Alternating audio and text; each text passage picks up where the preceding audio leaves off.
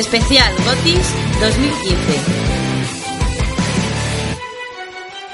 Muy buenas a todos y bienvenidos a la noche especial de los videojuegos. Eh, la noche en la que tanto oyentes como integrantes del podcast votaremos nuestros mejores videojuegos del año 2015. Al igual que el año pasado, hemos recogido votos de todo tipo, de oyentes, de youtubers, podcasters, pero sobre todo amigos que bueno, han estado con nosotros durante nuestra andadura podcastil, también pues durante este año 2015, ¿no? Hay que decir que este año hemos tenido una mayor participación, aunque también se ha quedado gente fuera, ¿no? Unos por falta de tiempo y bueno, otros por haber sido un año en el que apenas han jugado, por lo que algunos se han autoexcluido de, bueno, de este especial GOTI 2015. Igualmente, desde aquí eh, queremos dar las gracias a todos los que de alguna manera pues habéis mostrado interés en, colaborar en este especial GOTI 2015. En fin, gente, eh, vamos a pasar rápidamente a presentar a mis compañeros que están de resaca navideña y sobresaturados de alimentos de todo tipo, ¿no? Aunque eso sí, deseosos de, participar en este especial GOTI 2015. Así que vamos a dar la bienvenida y las buenas noches a mi colega Edward. ¿Qué tal, Edward? Feliz Navidad. Buenas noches. Muy buenas noches, Gatsu. Feliz Navidad, feliz Navidad, compañeros. Y uff, un año, Gatsu. Ya ha pasado un año desde aquel maravilloso programa de, los GOTY 2014.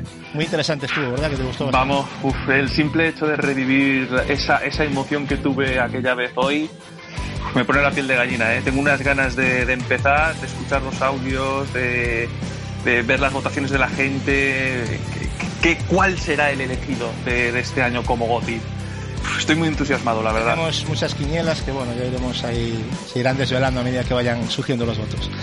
Así que nada, bienvenido Edward y, hablamos enseguida. Perfecto. Eh, Marcos, feliz Navidad, compañero. ¿Cómo te va? ¿Qué tal esa, esa cena, esa comida, ese todo?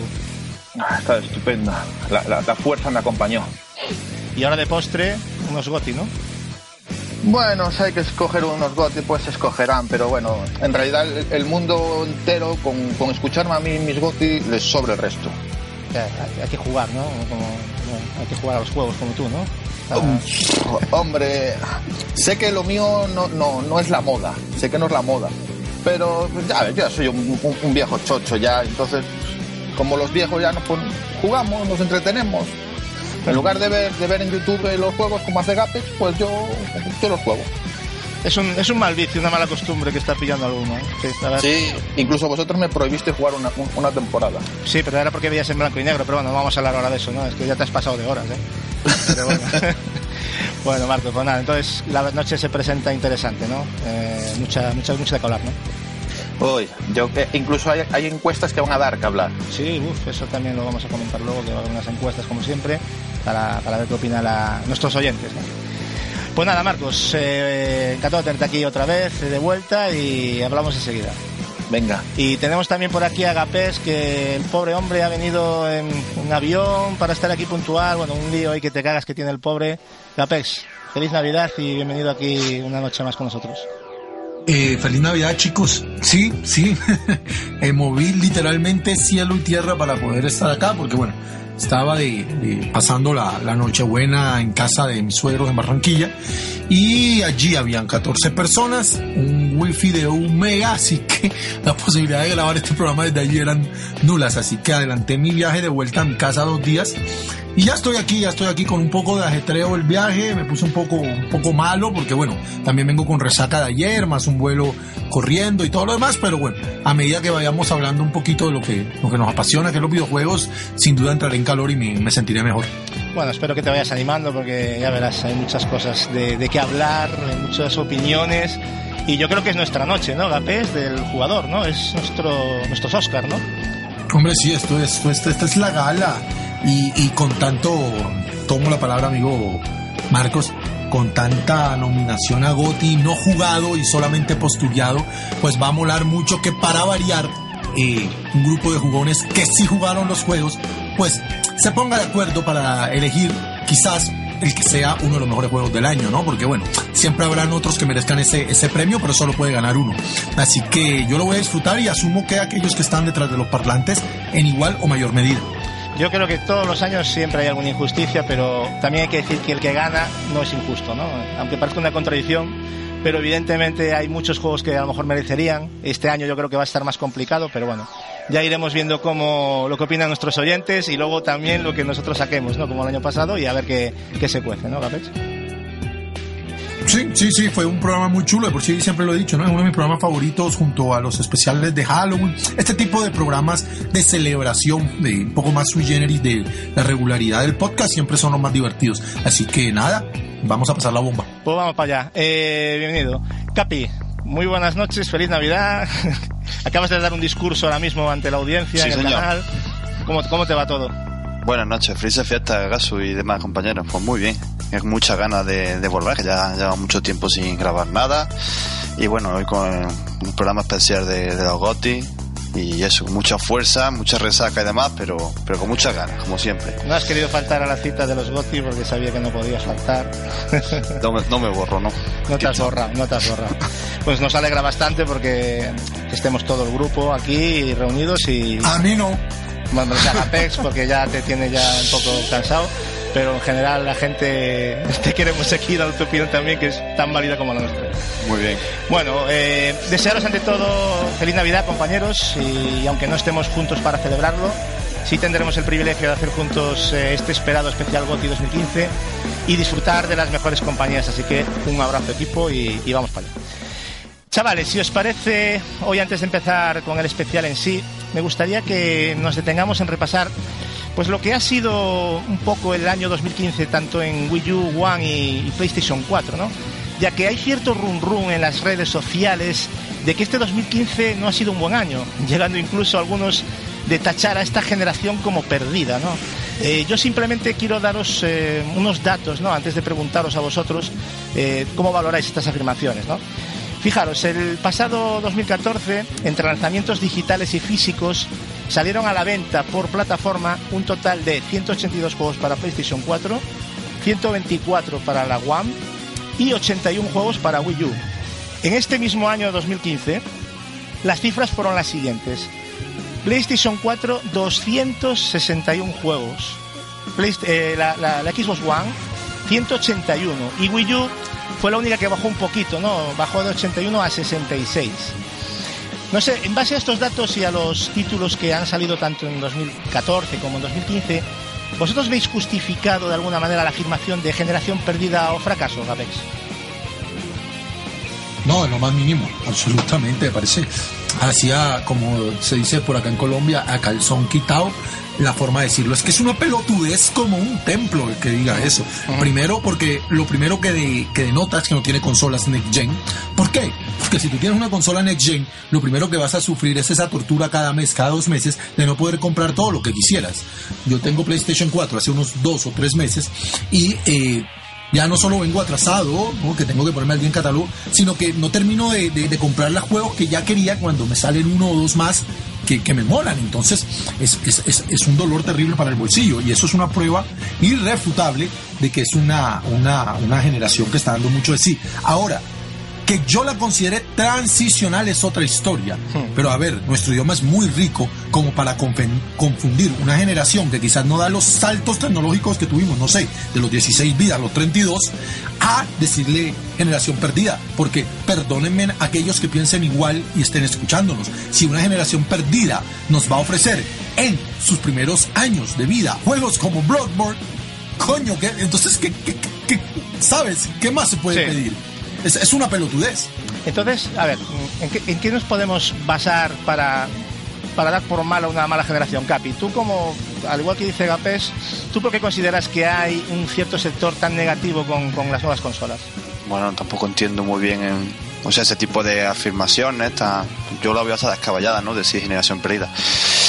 Pero bueno, tampoco sé muy bien por qué, por qué, por qué puede pensar así. ¿no? Pero se dice, ¿no? O sea, estamos de sí, acuerdo sí, que se- sí, se- que hay círculos, sí.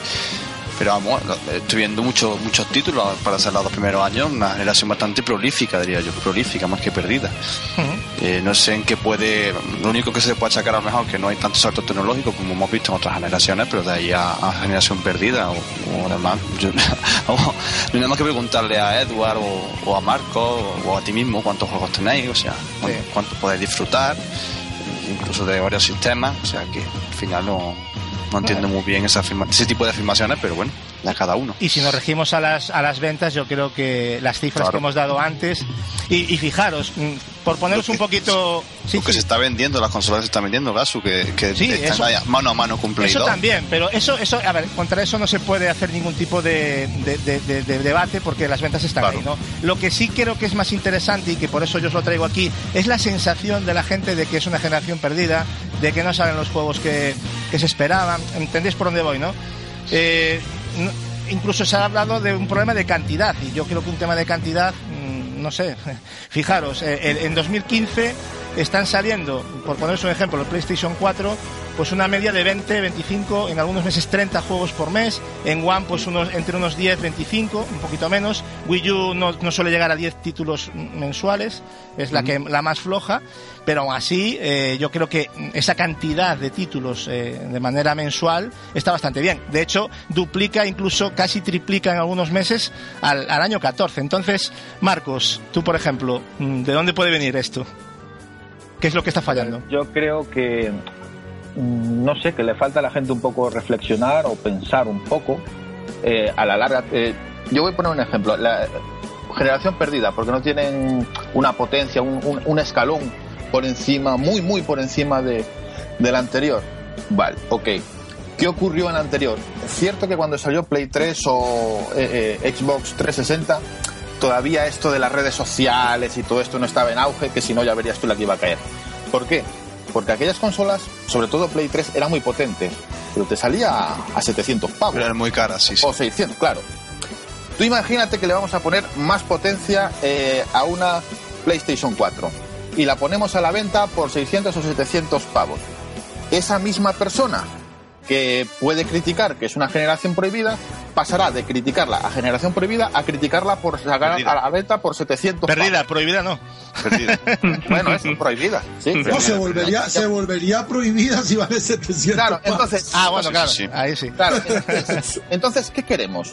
Además que vivimos en una época que, eh, las- lastimosamente, mucha parte de la población lo pasa mal. O sea, que, que no estamos en, en una era guayante. Entonces, las compañías ya lo dijeron cuando la sacaban. Primordial eh, era que fueran eh, económicamente posibles para la gente, que no, fue, que, que no se disparara. Pues me parecen en calidad, precio, muy correctas. Ciertamente que puede ser, como dice Gapex, una generación un poco en transitoria. Igual dentro de tres, eh, de tres años o cuatro ya estaremos cambiando de consolas a, a otras nuevas. Es que ahí está el meollo del asunto, Marcos, y lo comentábamos nosotros eh, en el garaje antigravedad, alguna vez que estuvimos hablando del tema con, motivo de las VR de PlayStation o de Oculus, eh, digamos de tecnologías de realidad virtual. Y el problema radica no en que PlayStation 4 no pueda ser más potente o One. Bueno, Wii U sí se autorregula, pero, pero igual también no podría dar mucho más que PlayStation 4. ¿Qué pasa? Eh, por esos costos me refiero, ¿no? Que el videojuego, literalmente, el videojuego que jugamos ahora, cualquiera, elige cualquiera, Tomb Raider, eh, Rise, eh, Uncharted, bueno, el que tú quieras, Bloodborne, no deja de ser estoy diciendo de forma muy ligera, pero en base no deja de ser mecánicas que vienen desde los 16 bits, que es donde se pegó quizás el salto tecnológico más gordo. Eh, y lo que hemos ido es ganando potencia gráfica, eh, la capacidad de abrir más los mundos, en los JRPG se ve mucho, ahí está el caso de Xenoblade Chronicles, pero básicamente, pues a la larga termina siendo lo mismo, es la misma tecnología llevada a su techo, a exprimir la, la, el desarrollo de ella simple y llanamente los videojuegos no pueden caminar más hacia ese camino porque cada vez, cada paso es más complicado de dar. Por eso yo siempre la considero transicional, porque después de ver VR dije, bueno, aquí volvemos a empezar, aquí volvemos a desarrollar otra tecnología. Entonces, no, ¿qué pretendía la gente con PlayStation 4? Yo tuve durante muchos años, ya está un poco desfasado en algunas cosas, pero durante muchos años, un computador muy potente que podría estar a la par de una PlayStation 4, pero en el año 2014. Y yo te lo puedo decir, cuando yo jugué Witcher 2, Hombre, sí, que se ve la polla. Bueno, la versión tampoco... de 360 es una maravilla, ¿eh? Hay que sí, no, pero no específicamente en la de PC. Que se ve la polla, sí. Hmm. Pero tampoco es un juego que tú lo pones a correr. O por ejemplo, el primer Crisis. Al lado de Last of Us. Y hay una diferencia tan abismal que es que te cambia la vida. O sea, tampoco. Realmente es que no da de más, tío. Y había dos opciones. O apostar por tecnología como VR de salida en PlayStation 4 y con una tecnología tan, tan, tan primitiva todavía en desarrollo va a costar caro como todo prototipo y posiblemente iba a salir mal como ya pasó con Virtual Boy. Para mí esta es una generación transicional. Ahora, eso es una cosa. Y otra cosa es que en ella no vayan a salir pedazos de juegos. Curioso. Y por montones. Pero una cosa, también es transicional, pero a la vez estás diciendo lo que, la realidad, que va a ser transicional con una implementación de una tecnología que no se había implementado hasta ahora. Y, por lo tanto, de transicional ya queda menos, ¿no? Y, y ojo, Gasu, es, esto es como todo. O sea, ahora se ponen a vender juegos, se ponen a vender consolas y, y dicen, hostia, vamos a seguir sacando juegos y a lo mejor dura un par de años más, ¿eh? Un añito o dos más la, la generación. Pues está vendiendo bastante bien. Fíjate en, en, sí, otra cosa, en, en, otra cosa del, del, del, pasado, de la anterior generación. Eh, acordaros que cuando salió eh, la PlayStation 3, por ejemplo, o incluso la Xbox 360 también pasó, nos quejábamos del precio excesivo, ¿verdad? Pero hay que acordarse de que Sony, por cada, por ejemplo, PlayStation 3 que vendía, perdía dinero. O sea, que en teoría debería costar mucho más.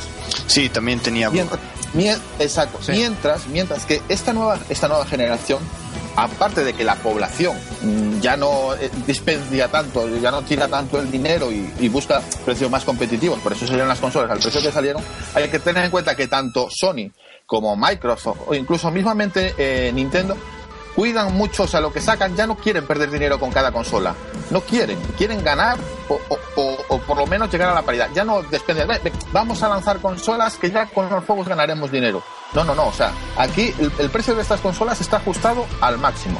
Luego, en juegos, Luego en juegos, se quejan de remaster, remaster, remaster, porque esta generación está llena de remaster, ya no sacan juegos. A ver, los juegos que sacan, y han salido juegos muy potentes, como bien dice eh, Capes, Bloodborne, eh, The Witcher, Metal Gear. A ver, la gente se tiene que dar cuenta de que esto no son los 16 bits y esto no son los 32 bits. Si te has quedado en aquella época y no has madurado hmm. o te, no, no, quieres salir de ahí, me parece muy bien y, y, me alegro por ti que te gusten esos juegos. Tienes miles y miles para jugar toda tu vida. Ya, está claro que, que es así. Necesitas Pero de 200 eh, una cosa, de, antes, antes de nada. De tres de, de, de, trabajo.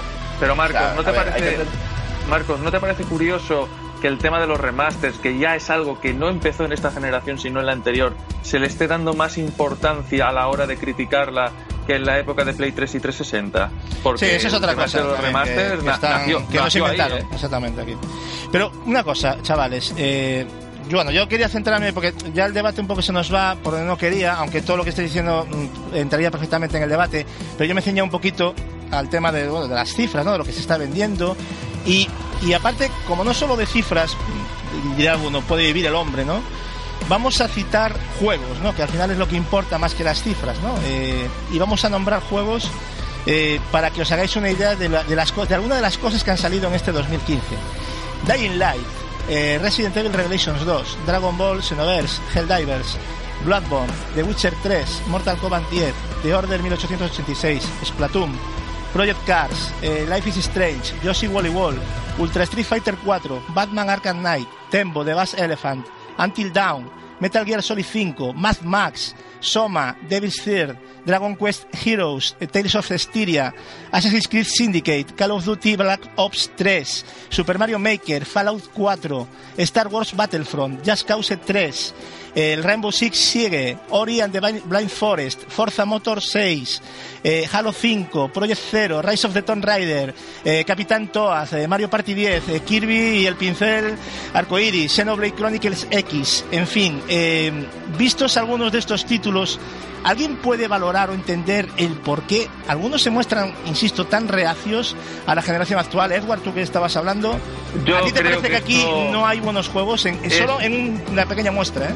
Vamos a ver, yo ya puedo decir que yo tengo más de 40 juegos solamente de Play 4 y no doy abasto. De hecho, 2016 ya me da mucho miedo. Eh, y yo creo que esto ya lo he comentado antes, Capi, que hay un pequeño sector, una mano negra, como queráis llamarlo, que es muy reacia a. Yo no sé si a la nueva generación o porque Sony esté lo más alto, eh, no tengo ni idea. Pero. O, o usan los remaster, como ya he comentado antes. No he dicho eh, uno solo, para ya viste. criticarla. No he dicho uno solo en la lista, ¿eh? Porque a mí, Sí, sí, sí, para mí no- son no juegos. dicho- y, y mira que Y la, mitad, y la mitad de esos juegos que nombró Gatsu no te corre en una Play 3. Tampoco, Pa' que- que efectivamente, bien anotado. Antes de, antes de que se utilice ese argumento de que perfectamente podemos salir, que es una falacia. Efectivamente. Pero vamos, yo esto lo veo simple jaterismo, o sea, mm, criticar por criticar y ganarte un... O sea, dártelas de entendido, ¿sabes? Como que yo soy demasiado bueno para esta mierda. Yo, yo incluso me atrevo a decir que este 2015 ha sido infinitamente superior al 2014. ¿no? Sí, y sí, las sí, expectativas para 16 2016 para mí son muy buenas, ¿no? Edward, ¿tú cómo lo ves? Yo 2016 es que lo veo como mínimo igual que 2015 o mejor, porque veo más exclusivas tanto por Xbox como por PlayStation 4. Y vamos, eh, mi apuesta es esa. Yo creo que incluso va a ser superior a 2015. Yo Pero fijaros, por escándalo. yo fijaros para recordaros un poquito el GOTY 2014.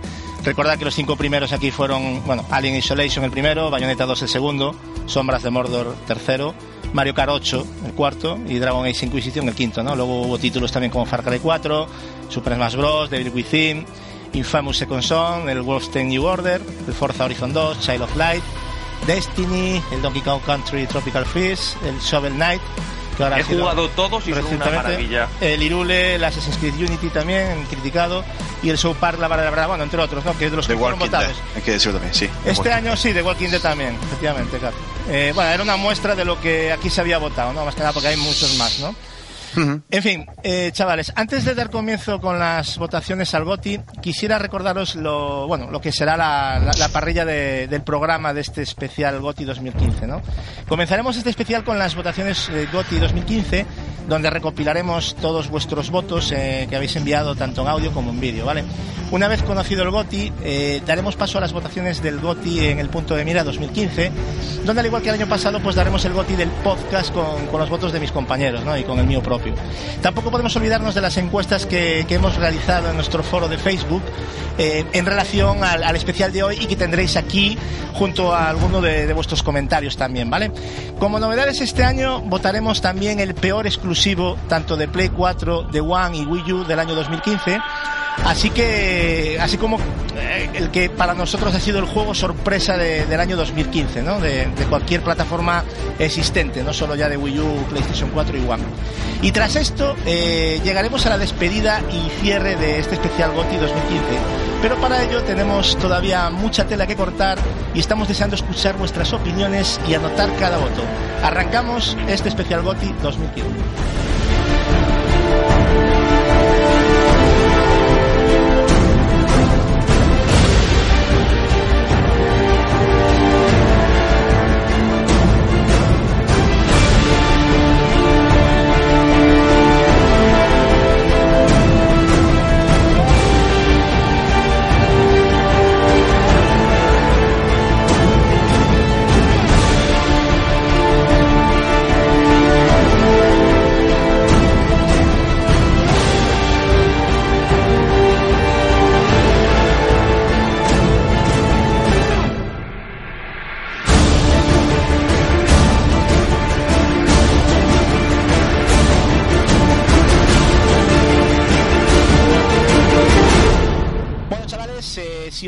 Vamos a explicar un poco cómo serán las votaciones de este año, ya que hay algún pequeño detalle diferente al del año pasado, ¿vale? Realizaremos la selección de un top 5 a elegir entre los títulos lanzados en el año 2015, tanto en Wii U, One y PlayStation 4, ya sean exclusivos o multi, ¿vale? En el que puntuaremos, pues, el quinto puesto, dos puntos, el cuarto puesto, puesto cuatro puntos, el tercero seis, segundo ocho y el primero diez puntos. Segundo, elegiremos al mejor juego exclusivo salido en 2015, tanto en Wii U, One y PlayStation 4. O sea, un juego a elegir en, en cada sistema, ¿vale? Se anotarán las veces, digamos, que aparece cada título y al final haremos una lista de las tres consolas con, los ganadores, ¿no? De- en base a esas votaciones. Para, ello, pues eh, iremos conectando con, diferentes oyentes y personajes del mundillo que votarán en base a lo que os hemos explicado antes. Hay que decir que, al igual que el año pasado, y como os mencioné antes, después de votar el GOTI 2015 haremos también la suma de votos, pero solo de los componentes de En el Punto de Mira, y compararemos nuestra lista con la que resulte ganadora de vuestras votaciones. Eh, así que sin más dilación vamos con el primer bloque de votaciones, así que veamos quién se presenta por aquí. Hola familia del punto de mira. Pues nada, aquí estamos un añito más para dar mis candidatos a- al GOTI 2015. Eh, primero quería felicitaros las fiestas a todos, eh, pues que tengáis una buena salida y mejor entrada de año y, y que os traiga muchas cosas para poner en los reyes, a ver si son muchos videojuegos y, y todo lo relacionado con este mundillo. Eh, nada, un saludo muy especial para Agapés, para Edward, para Capi, para el señor Manzanas, digo Marcos, y para mi hermano gallego Gachu. Nada, yo encantadísimo de, de poder participar en los GOTI, de estar aquí y, y nada, y dar mis votaciones. Bueno, pues en el número 5 voy a poner a Project Cars. Como sabéis, pues a mí me encantan los juegos de coches y con Project Cars, pues por fin nos estamos acercando un poquito a lo que es la simulación en consola. Y, y bueno, es un juego, juego brutal.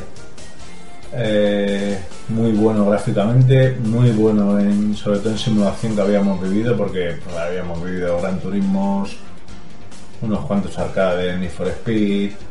Bueno, ahora Drive Club, que está bien, pero es otro rollo. Y, ostras, te hace sentir en, en una verdadera carrera. Y para mí, Project Cars tiene que estar en la lista. Yo juego la versión de Play 4. Eh, con el número 4 eh, voy a poner al polémico de Order 1886. Para mí, todo un juegazo. Eh, ha recibido muchas críticas, muchos palos, ya lo sabemos, pero yo me quedo con todo lo bueno que tiene, que es mucho. Y gráficamente yo creo que es el primer juego de la consola, seguramente con Infamous, que nos deja un poquito la boca abierta de lo que podía llegar a dar estas consolas. Y, no sé, me gusta mucho el juego. En el número 3 voy a poner Splatoon. Una sorpresa muy agradable para este año. Muy divertido. Y sobre todo sorpresa viniendo de Nintendo. Que se me tenga con un shooter, sea de pintura o no, pero es un shooter. Y ya digo, muy divertido, partidas muy rápidas y una pasada. Y si lo juegas ya en compañía, pues mucho mejor. En el número 2 Rise of the Tomb Raider. Eh, mm, he estado dudando entre meterlo o no porque no he podido jugarlo, yo no lo tengo. Hace poco lo he podido probar y, bueno, ya lo que había hablado con Gachu, por ejemplo, eh, el primer Tomb Raider, el primer reboot me encantó y ya veo que sigue la senda de eso, mejorándolo un poco y con eso para mí es suficiente para saber que, que cuando lo juegue me va a volver loco. Así que lo tenía que meter también. Y en el número uno, y para mí la sorpresa mayúscula, Ori and the eh, Blind Forest, que me parece una maravilla de juego. O sea, es el que me acaba el juego, me ha hecho llorar, eh, me ha hecho sufrir, me ha hecho cagarme en todo, muriendo unas cuantas veces, pero es apasionante. Un control delicioso, una historia que te llega al corazón y nada, una pasada. Son plataformas alucinantes. Y bueno, ahora voy con mis exclusivos. El de Wii U, Splatoon, está claro. El de mm, el de Play 4 voy a poner a The Order 1886. Tampoco hay mucho de donde elegir este año porque está mm, Bloodborne, pero a mí es un tipo de juegos que por la hora que es no puedo ni meterme con ellos porque me durarían todo el año o algo más. Y tampoco realmente Bloodborne no es el tipo de juegos que a mí más me gustan, así que tampoco creo que aunque tuviera el tiempo me llegara a enganchar todo eso. Aún así espero tener un poco de tiempo para darle una oportunidad. y el exclusivo de One, pues eh, Ori. Ori por lo que he comentado. Porque ha sido bestial. Un juego que parece que vino así un poco de puntillas. Que sí, que la apoyaba Microsoft, pero, pero Moon Studios ha hecho un trabajo ha hecho un trabajo brutal y esperando la expansión como agua de mar. Así que nada, aquí está mi votación y, y muchas gracias por invitarme a participar. Un abrazo muy grande y que sepáis que como acaba el año, de este año me guardo el fin de semana que pasamos de la Madrid Game Week, que a Gacho y a ya los conocía, pero a Marcos no, a Gapes tampoco y ha sido espectacular. O sea, ese fin de semana ya lo guardaré para como uno de los momentos de mi vida. Muchas gracias chicos. Venga, hasta luego. Buenas gente, soy Antonio Bellido y estoy aquí para dar mis puntillos para el GOTI de este año. Primero quiero dar las gracias a los integrantes del podcast por dejarme participar, dejarme estar aquí estos minutitos de gloria. Y después quería mandar un saludo especial para el señor Feni, Fenilletor, y para Javi Corralejo, decirles que cualquier día de estos les voy a bajar los pantalones y los voy a convertir en hombres de verdad. Y voy a pasar a dar los puntos. El quinto puesto se lo voy a dar a Rayos de Tomb Raider, pero saltándome un poco a la torera las normas de la, de, la participación, se lo voy a dar a la versión de 360. Primero porque es la que me he pasado. Y segundo porque me parece que es un port digno de mención y que ha pasado un poquito por debajo del radar. Está todo el mundo claro con los graficazos que tendrá el de One y se han olvidado totalmente de, de, de lo que es este Raider o The Tomb Raider para 360, que es un digno final para esa consola y por eso le doy yo mi quinto puesto. El cuarto puesto se lo voy a dar a un juego de Wii U que me ha encantado, me parece que tiene unos gráficos muy bonitos, muy detallados, una música muy bonita y que además es divertido a más no poder, que es Yoshi Gully War, ¿vale? El número 3, el número 2 y el número 1 mmm, los tengo muy en duda. Los tengo muy en duda porque para mí son tres grandísimos juegos y, y estoy ahí que no sé, que no sé, pero vamos. El número 3 se lo voy a dar a Bloodborne. Bloodborne, ese gran exclusivo de Play 4 que me parece un, uno de los mejores títulos que hay hoy en día, con un estilismo, una estética única y un, me, encanta, me parece un, juego increíble. Después, el número 2. El número 2 se lo voy a dar a Xenoblade Chronicle X, pero por el único motivo de que todavía no me lo he terminado. Es más, lo estoy empezando. Cuando, cuando me lo he comprado, mm, yo no me podía imaginar lo que era ese juego. Tenía una idea de a dónde podía llegar por el Xenoblade Chronicles de Wii, pero lo que ha conseguido Nintendo en su Wii U con ese juego, de verdad no tiene nombre. Es para, para, para quitarse el sombrero y, y, y agacharse ante Nintendo. Yo es bravo por ello. Y el número uno se lo voy a dar al que para mí es el juego, en mayúscula, el punto álgido. eh. Mm, No va a haber otro que le eche la pata en mucho tiempo. Si lo hay es Xenoblade Chronicles y eso lo dirá el tiempo cuando me lo haya terminado. Y no es otro que The Witcher 3. The Witcher 3 que me parece un, el canto del cine de CD Projekt a día de hoy y una obra maestra indiscutible e imbatible. Y ahora los tres mejores exclusivos. Pues bueno, en One lo tengo claro, Rayos de Tomb Raider. Si me ha gustado el de 360, imagino que el de One me tiene que fascinar. Caerá el Definitive Edition. En la One Play 4 no lo sé, pero lo tengo claro, Rayos de Tomb Raider. En Wii U lo tengo clarísimo también, que es Xenoblade Chronicles X. Me parece que es un, un monstruo directamente. Y en Play 4 lo tengo clarísimo también, que aunque pondría de Witcher, pero claro, no es exclusivo, voy a poner a Bloodborne, por supuesto. Bloodborne creo yo que es ahora mismo lo más grande que hay en Play 4. Y ya está. Un saludo a todos y cada uno de los miembros del grupo del punto de mira. Sé que hay gente con los que me llevo peor, gente con los que me llevo mejor. Pero siempre es un placer debatir con vosotros. Y nada, un saludo y un abrazo a todos. Adiós.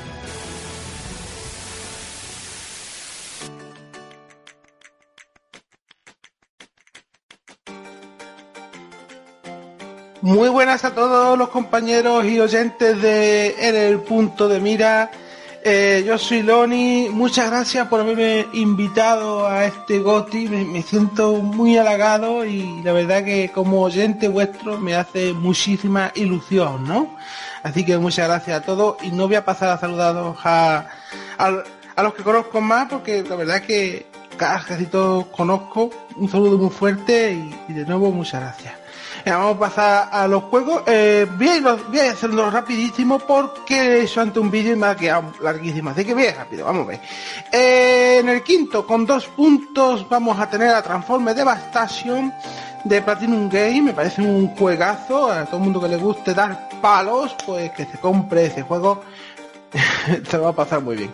En el número 4, con 4 puntos, tenemos al State of Decay, la edición del año, que salió este año al principio, con, en físico para equipo One.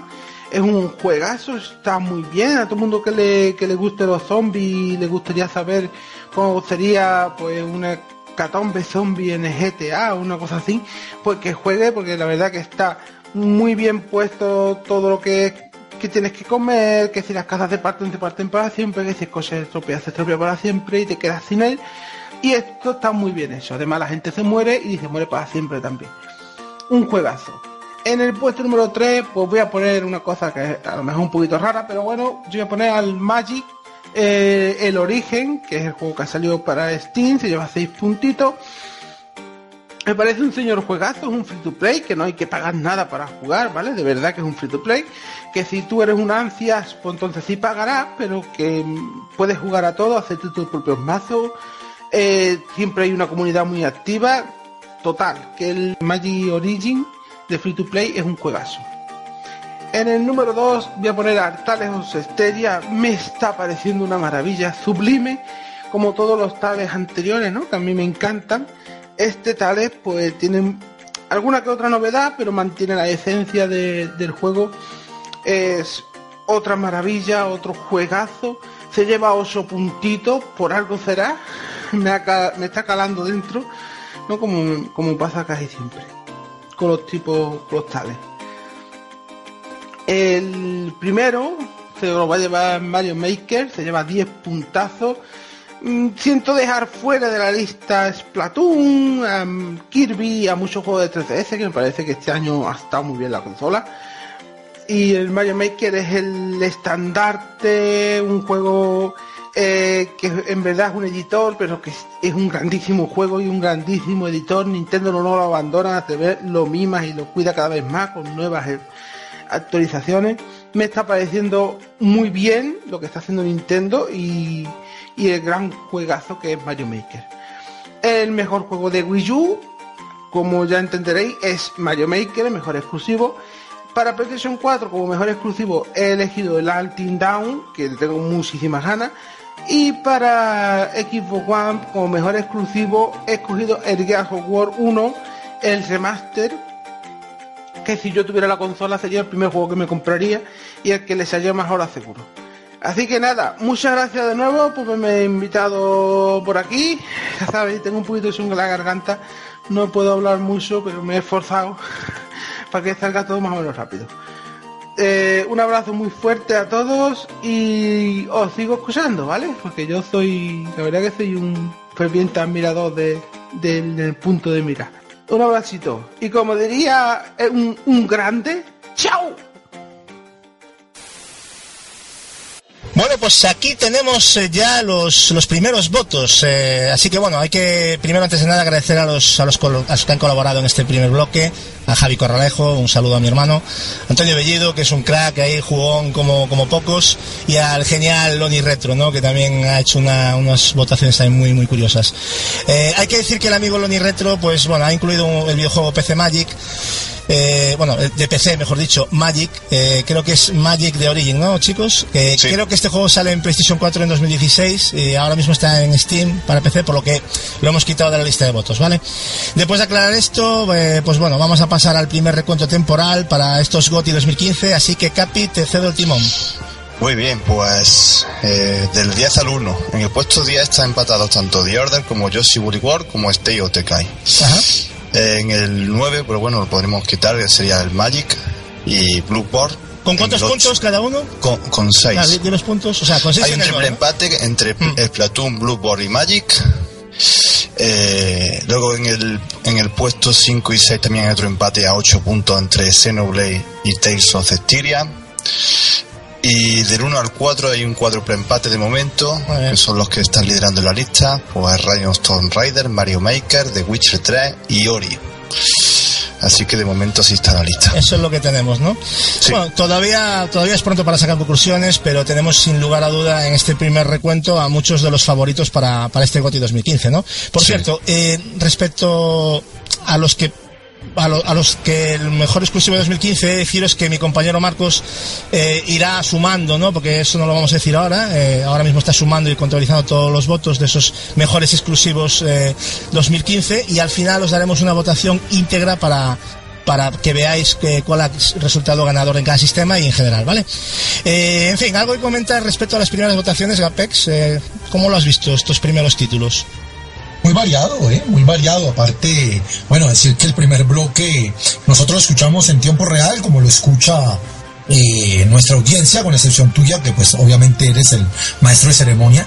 Y, este primer bloque a mí me logró sacar una sonrisa porque es gente de la casa, ¿no? Son amigos eh, queridos, gente con la que uno tiene algún contacto mayor que el que tiene con otros toreros, así que inclusive Loni ha estado eh, invitado a mi y, y bueno, Javi es parte casi que del equipo, ¿no? Entonces, entonces pues nada, eh, súper chulo y, y ver, ver si se mantiene eso de que aparezcan tantos juegos eh, tan variados, ¿no? A ver si nos llevamos una sorpresita, sería muy chulo. Ha aparecido un polémico que todos eh, saltaron casi en unanimidad cuando salió The Order.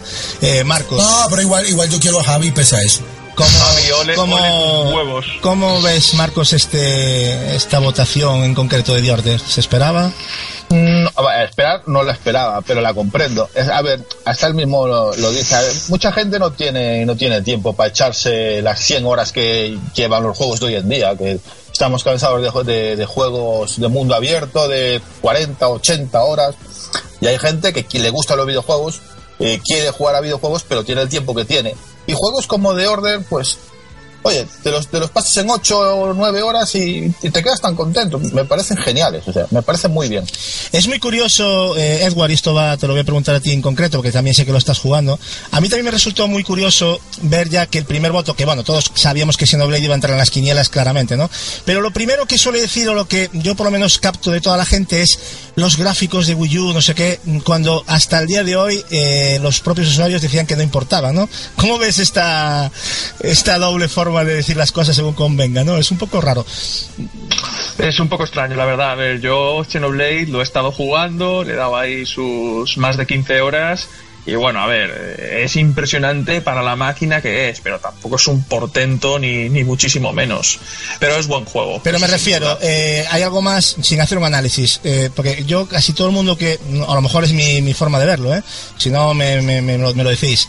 A mí la sensación que me da cuando hablo con alguien de Xenoblade que siempre le digo, pero háblame del juego. Me habla todo el mundo de los gráficos. ¿Hay algo más que, que puedas rescatar o que podamos decir que es un gran juego Xenoblade? Aparte de Pero- ese gran mundo abierto.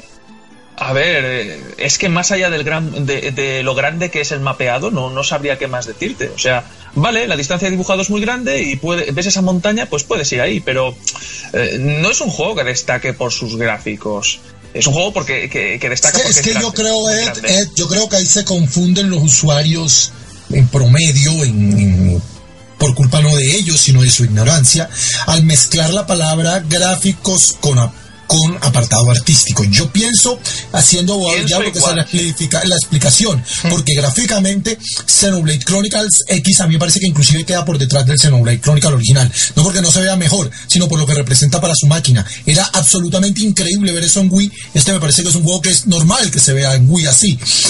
Pero claro, el apartado artístico, los mechas, ese mundo, pues yo estuve viendo hace poco un gameplay de unos 40 minutos del Cestiria porque ustedes me metieron el alma en el cuerpo de, de la dudilla, a ver si me lo pillo.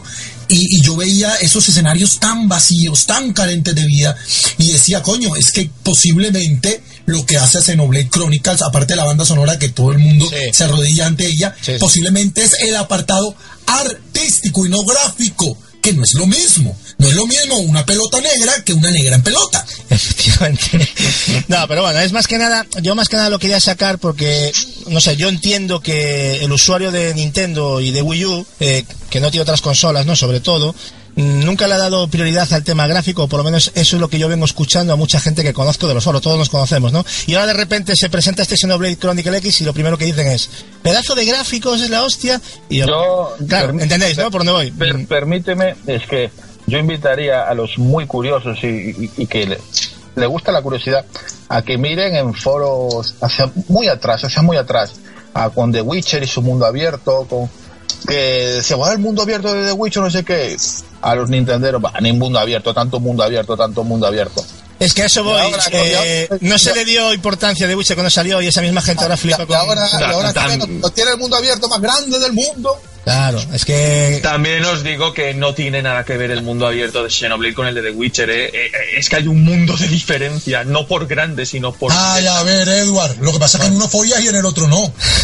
Bueno, Bueno, eso son, aparte de eso, aparte son cosas que ya cada Yo- Yo, análisis... simplemente, es, Mm, bueno, Marcos, lo que dices tú, lo que dices tú, Gatsu, pero eh, yo creo sinceramente que el Xenoblade es un, es un gran juego, un, juegazo, pero a ver, mm, lo que me llama la atención es la incoherencia en algunos comentarios, viendo el pasado cómo criticaban unos juegos y de repente como alaban. Claro, es que a eso voy yo. Es ¿no? una incoherencia Es una que- incoherencia. Y resulta que hasta que salió Xenoblade X, eh, a The Witcher 3 ni siquiera se le había ni mencionado y era casi como un juego. Y ahora de repente, ¿sabes? Entonces, si ponemos los dos en la balanza, pues a ver qué pasaría ahí, ¿no?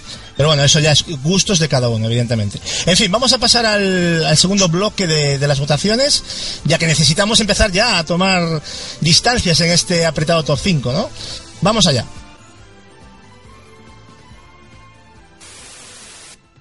Hola a todos, pequeños saltamontes, eh, bienvenidos a este especial de Gasublade, especial mejores videojuegos del año. Eh, a que, que no me, que no me conozca, yo soy Recetrol, bueno, Recechator, más conocido como Recetrol.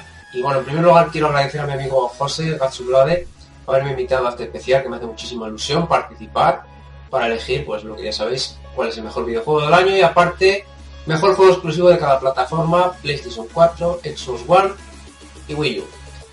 Entonces, bueno, eh, tengo que decir antes de empezar que yo me voy a basar sobre todo en videojuegos que haya jugado. No he podido jugarlos todos, este año ha sido un año de grandísimos juegos. Pero bueno, yo lo que digo, voy a elegir sobre lo que he jugado prácticamente porque si no, no, sería muy objetivo. Entonces, vamos allá. Vamos a empezar por los mejores juegos. En el quinto lugar, como mejor juego del año para mí, en el quinto lugar, Xenoblade Chronicles para Wii U. Xenoblade Chronicles X. He podido jugar poco todavía, pero es impresionante. Yo este juego ya lo, podí- lo pude probar en la Game Week, un poquito la, la beta que había allí, pero el juego es impresionante, no me ha decepcionado nada. En la línea, por supuesto, en línea clásica del Xenoblade anterior, pero vamos, bastante mejorado. Y además la inclusión de los mechas en este juego es una maravilla. Los gráficos son... Aquí yo puedo decir que la Wii U toca techo técnicamente. Ya sabemos que la Wii U es bastante inferior a las otras consolas de nueva generación, pero se pueden hacer maravillas con una Wii U y este Xenoblade Chronicles X es un buen ejemplo de ello. Así que, sin lugar a dudas, en el número 5 Xenoblade Chronicles X. Bueno, en el número 4, juegazo, juegazo exclusivo, ya voy adelantando que para mí juegazo y mejor exclusivo de PlayStation 4 de este año, Bloodborne, juego impresionante. Maravilloso, o sea, es acojonante, alucinante. Este juego es una auténtica maravilla. Si os gusta la saga Dark Souls, este juego para mí personalmente lo supera. Es impresionante, a nivel técnico es una auténtica maravilla. Se nota que es, un paso por delante con respecto a Bloodborne, sobre todo con el último, con el Bloodborne 2. La ambientación es espectacular, es un juego difícil, es un juego difícil de cojones, pero es una auténtica maravilla, o sea, en todos sus aspectos. Es un juegazo como la copa de un pino, así que en el número 4, Bloodborne. Bueno, número 3, vamos al podio de los tres mejores. Número 3, juego exclusivo de Xbox One, que me ha dejado flipando en colores. No he parado hasta que no lo he terminado y es Rise of the Tomb Raider.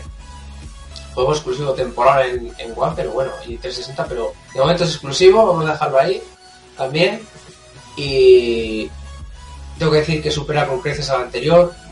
A nivel gráfico, técnico, es una auténtica pasada. Es una auténtica pasada este juego. Una maravilla. Además, para mí es adictivo porque no he podido dejarlo hasta que lo he acabado. Me encantan los juegos de Tomb Raider y este me parece una auténtica brutalidad salvaje. Y bueno, deseando también que salga en PC y en PlayStation 4 para poder probar sus respectivas versiones. Pero vamos, eh, sin lugar a duda, un juego que me ha dejado con la boca abierta. Número 3, Rise of the Tomb Raider. Número 2. En el número 2 tengo que decir que sido una sorpresa para mí, un juego del que me esperaba mucho y me ha sorprendido con creces. Es un indie y es un juego que he jugado en Xbox One, Ori and the Blind Forest, juego de Moon Studios que para mí me ha dejado con la boca abierta flipando. Maravilloso, asombroso, una delicia de juego en todos sus aspectos. A nivel técnico es acojonante, de lo más bonito que he visto en mi vida a nivel de colorido, de los fondos de escenario, los diseños, todo es una auténtica maravilla. La música del juego es un pasote total, o sea, juego increíble. También tiene una dificultad en, en algún momento bastante alta, pero eso me gusta. Y tengo que decir que este juego derrocha, derrocha, vamos, calidad por todos sus costados. Así que yo, sin, sin ninguna duda, Ori Blind Forest en el número 2. Bueno, en el número 1, y como GOTY 2015, yo creo que sin lugar a dudas para mí personalmente, no, no he podido hacerle muchísimas horas, un juego largo de cojones, pero todo lo que he jugado ya me ha conquistado. Y es The Witcher 3, Wild Hunt, juego que a que le guste la saga, pues supongo que opinará lo mismo que yo. Supera con creces a las dos anteriores, al 1 y al 2. Es maravilloso, nivel técnico es brutal, un juego que se puede hacer eterno, es larguísimo. Las misiones secundarias son increíbles, increíbles, alucinante. Ya digo, el nivel gráfico es una brutalidad y un juego que en todos sus aspectos es inmenso. Y si te gusta sobre todo este género de juegos, pues fliparás en colores. Para mí yo creo que es el juego, sin lugar a dudas, el GOTY 2015. Una auténtica maravilla. Así que, como digo, en el número uno, GOTY 2015 para mí, The Witcher 3 Wild Heart. Bueno, y como mejores exclusivos del año en cada plataforma, en PlayStation 4 ya lo he dicho, que para mí Bloodborne, mejor exclusivo de este año sin duda. Tampoco es que PlayStation 4 haya tenido muchos exclusivos, pero bueno. Bloodborne para mí está muy por encima de todo, del resto. De Wii U, el mejor exclusivo yo creo que... Es- hay mucha lucha, pero yo creo que me quedaría de todos con Xenoblade Chronicles X. Es una pasada, un paso juego, además me encanta la saga de Xeno. Y bueno, de Xbox One, aquí es donde estuve dudando si poner a uno a otro. Aunque es un juego que también existe en PC, pero es exclusivo de consola de, de One, es exclusivo de, la, de Xbox One. Y yo aquí sí que no, no tengo ninguna duda, me voy a quedar con Ori and the Blind Forest, porque lo siento, pero ese juego es una auténtica maravilla y me tiene conquistado el corazón. Así que bueno, esos son mis, mis top. Espero que os hayan gustado y nada más, que muchas gracias Gachu por haberme invitado de nuevo. Que tengáis unas felices fiestas y que gane mejor. Un abrazo.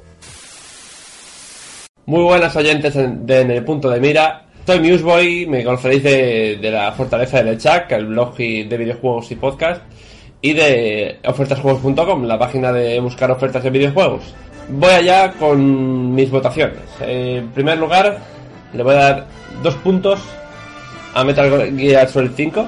El juego me pareció brutal, un juegazo, pero se iba desinflando según pasaba en las fases, los capítulos y, y contaban poca historia, ¿no? Me da la sensación de estar mucho tiempo caminando y poco tiempo viendo historia, que también es un punto fuerte de la saga.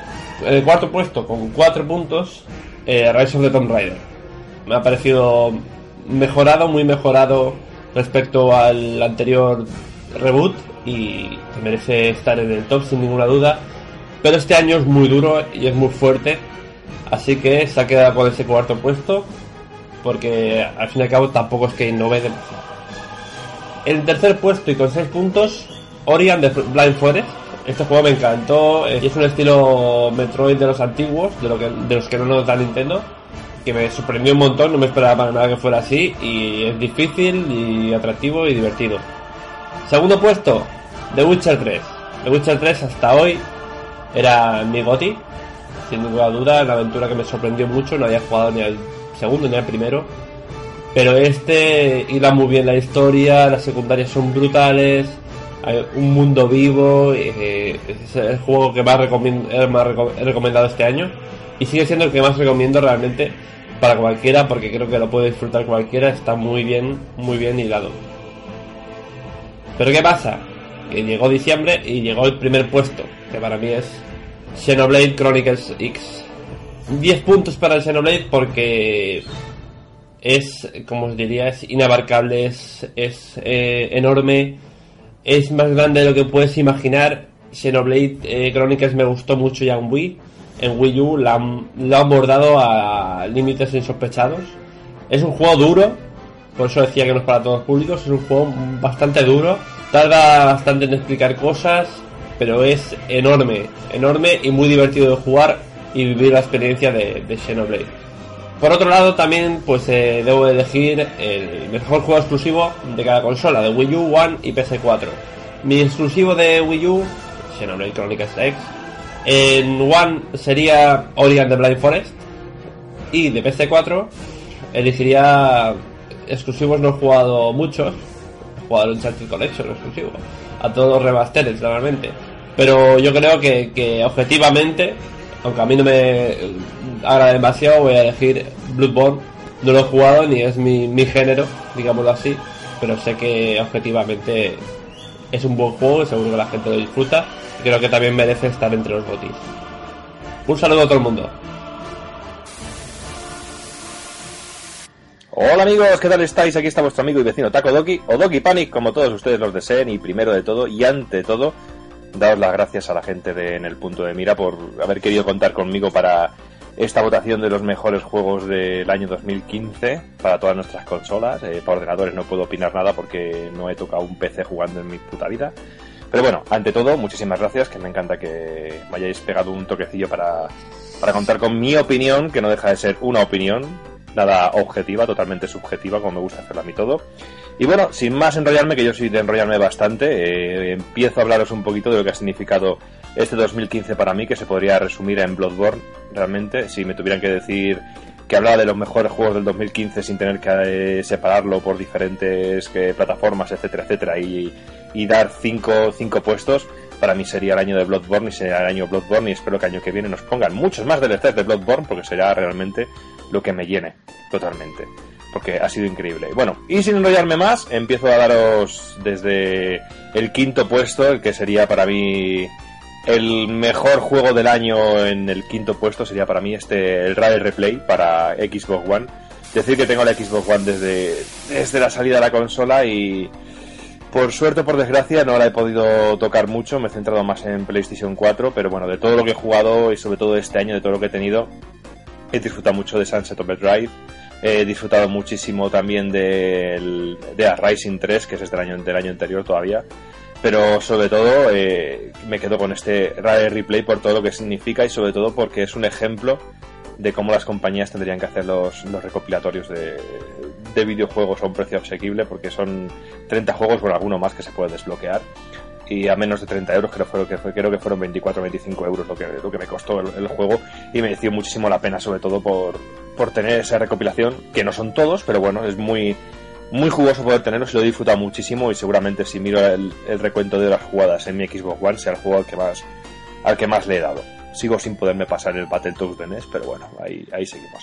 Bueno, en el cuarto puesto pues se lo quiero dar a, al amigo Batman eh, de Arkham Knight eh, para PlayStation 3, que es la, PlayStation 4, perdón, que es la, la edición que he jugado. Un juego que me ha gustado muchísimo, que me ha sorprendido muchísimo y que me ha creado unas sensaciones simplemente increíbles e insuperables tanto a nivel de historia, a nivel argumental, a nivel de, de cómo se cuenta, a nivel dramatúrgico, bueno, que simplemente me, me ha encantado y me ha vuelto loco. En tercer puesto se lo doy para un juego de Wii U, esa plataforma que muchos critican y que yo adoro. Yo estoy contentísimo con mi Wii U, creo que es de las mejores compras que he hecho en consolas. Pocos juegos, pero los pocos que tengo solo auténticas joyitas. Y se lo quiero dar al magistral, increíble Xenoblade, eh, que me está pareciendo brutal. No lo he terminado todavía, eh, llevaré unas 15-20 horas de juego, pero lo estoy disfrutando como un loco súper extenso, eh, súper variado, con una historia cojonuda, con gráficamente inmejorable para, para, el sistema del que estamos hablando. Y sobre todo toda la esencia eh, eh, Xenoblade, eh, de, toda la esencia de Xenosaga, toda la esencia de Xenoblade Chronicles X, pues bueno, todo, todo, todo, todo lo que puede tener un, un RPG que a mí me vuelve loco, que es de mis géneros favoritos, pues este lo tiene este Xenoblade, que si no lo conocéis deberíais darle una oportunidad porque, porque es una auténtica delicia. En segundo puesto, le quiero dar eh, a otro juego de Wii U, que es el Capitán Toad, eh, que me ha encantado. ¿Qué puedo pedir más? Soy un, un, jugador de lo más clásico, un jugador que se ha criado y ahí comenzó con su Spectrum y con los juegos en vista isométrica, eh, estilo Filmation y un juego que puede aportar un poquito de este Filmation, eh, encima con tiempos modernos y con personajes de Nintendo, que soy bastante Nintendo, todo hay que decirlo. Bueno, yo soy de, de todas las consolas, porque la verdad las tengo todas, pero bueno. Pero este Capitán Toad lo, lo, tiene todo. Me, me volvió loco desde sus primeros trailers y me ha seguido volviendo loco hasta día de hoy. Me parece inmejorable, me parece increíble, aunque si me estoy dando cuenta, para mí todos los juegos son inmejorables, pero bueno todos los que estoy todos los que estoy diciendo perfectamente podrían estar en un primer puesto, bueno, en un segundo puesto, porque el primer puesto, como he dicho al principio, es para Bloodborne. ¿Qué, puedo decir de Bloodborne? No sé. Eh, soy un fanático de los Demons, de, de, los Demon Souls, soy un fantástico de los Dark Souls, eh, soy un fanático de, de Bloodborne, y es que todo esto me encanta y me parece simplemente, simplemente increíble, simplemente fantástica la sensación. Y como siempre digo, jugar a Bloodborne me da la misma sensación que está jugando un Metroid en el sentido de llegar a una zona en la cual no puedes pasar ni de coña, que tienes que tener tal objeto, tal nivel o tal cosa para seguir avanzando, pero bueno, eh, son ya visiones muy personales de lo mismo. Y bueno, y para decir, hablar un poquito de los exclusivos que tengo de cada una de las consolas, pues para Xbox One me quedaría con el exclusivo de Radio Replay, que simplemente es lo que he comentado antes. Para Wii U me quedaría como mejor exclusivo el Capitán Toad. Y para PlayStation 4, como no, eh, Bloodborne, que me parece que te vea, que, que, que, queréis que os diga, simplemente increíble. Y nada más chicos, que me he cortado muchísimo porque yo podría mandaros un audio mucho más largo, pero he intentado ser un poquito, un poquito breve dentro de las posibilidades, dentro de que mi estúpida cabeza me deja.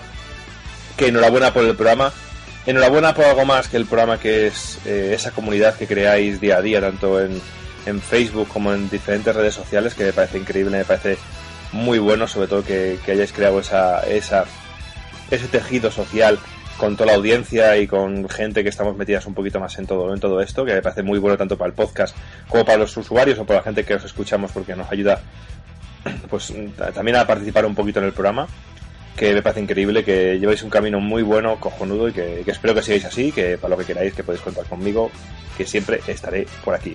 Y nada más chicos, que muchísimas gracias, que un abrazo y un saludo a todos.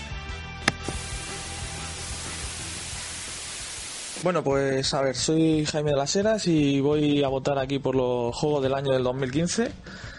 Eh, los cinco, a ver, de los cinco que he puesto, pues en, quinta posición he puesto aquí a Dying Light, en cuarta posición The Witcher 3, en tercera posición Rise of the Tomb Raider, en segunda posición Splatoon y en primera posición Xenoblade Chronicles X.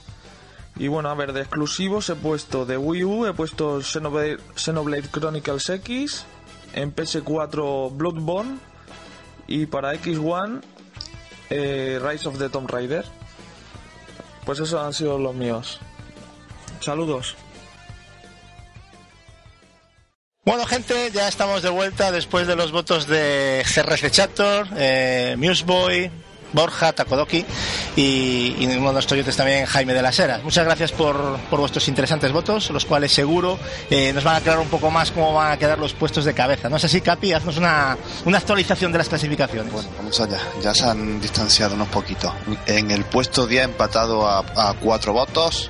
¿Sí? Tenemos a Batman Arkham Knight, Sí. State of Josie Wally World y The Order. En el puesto 8 y 9 tenemos empatado a Tales de Styria y Capitán Toad, curioso. Sí. En el puesto 7 Mario Maker con 10 puntos. En el 6 Splatoon con 14. Ujú. Y los cinco primeros ya han abierto una poquita de brecha. El quinto Blueport, 20 puntos. Ori se sitúa cuarto con 24. Eh, Rise of Tomb Raider, tercero con 26, muy Ajá. cerquita. Sí, sí. Y los dos primeros han abierto otra brechita más. The Witcher 3 con 32. Sí. Y el primero es Xenoblade Chronicles con 36. 36. Eh, interesantes como, como han quedado las, eh, las primeras posiciones en este segundo bloque, ¿no? Sin duda. Eh, está visto que Xenoblade Chronicles X ha pegado un subidón hasta la primera posición de la, de la clasificación y no creo que sea sorpresa de nadie vista las quinielas en los foros. The Witcher 3, el otro gran candidato, se mantiene en segunda posición. El Rise of the Tomb Raider sube a la tercera posición y Ori baja del primer puesto al, al cuarto, ¿no? ¿Alguna valoración que realizar hasta el momento, chavales? ¿O tenéis algo que comentar de alguno de los votos de, de los oyentes? A mí, yo quisiera devolverle la atención a Borja, el chico de Pulpocas, Ah, sí, porque dijo grande. algo que yo varias veces, y un grande, aparte de una colección, una, una salvajada, eh, yo lo he dicho varias veces porque yo fui primero, antes que panelista, escucha, y lo que hace grande el punto de mira no solo es el trabajo de mis compañeros o lo que yo pueda aportar, sino que eh, es esa comunidad detrás, ¿no? Nosotros nos esforzamos mucho por tener literalmente un foro de videojuegos activo 24 horas del día, lo beneficia un poco el hecho de que yo tenga un horario diferente y así podamos cubrir todo el día eh, y, y siempre estamos interactuando con la gente y créanme yo que estuve del otro lado de, de los micros mucho tiempo, eso no se consigue casi en ninguna parte. Yo sé literalmente quién es cada uno de los miembros eh, foristas, di- digamos, de los más habituales. Sé que les gusta, que no les gusta, por qué pueden decir, que no pueden decir.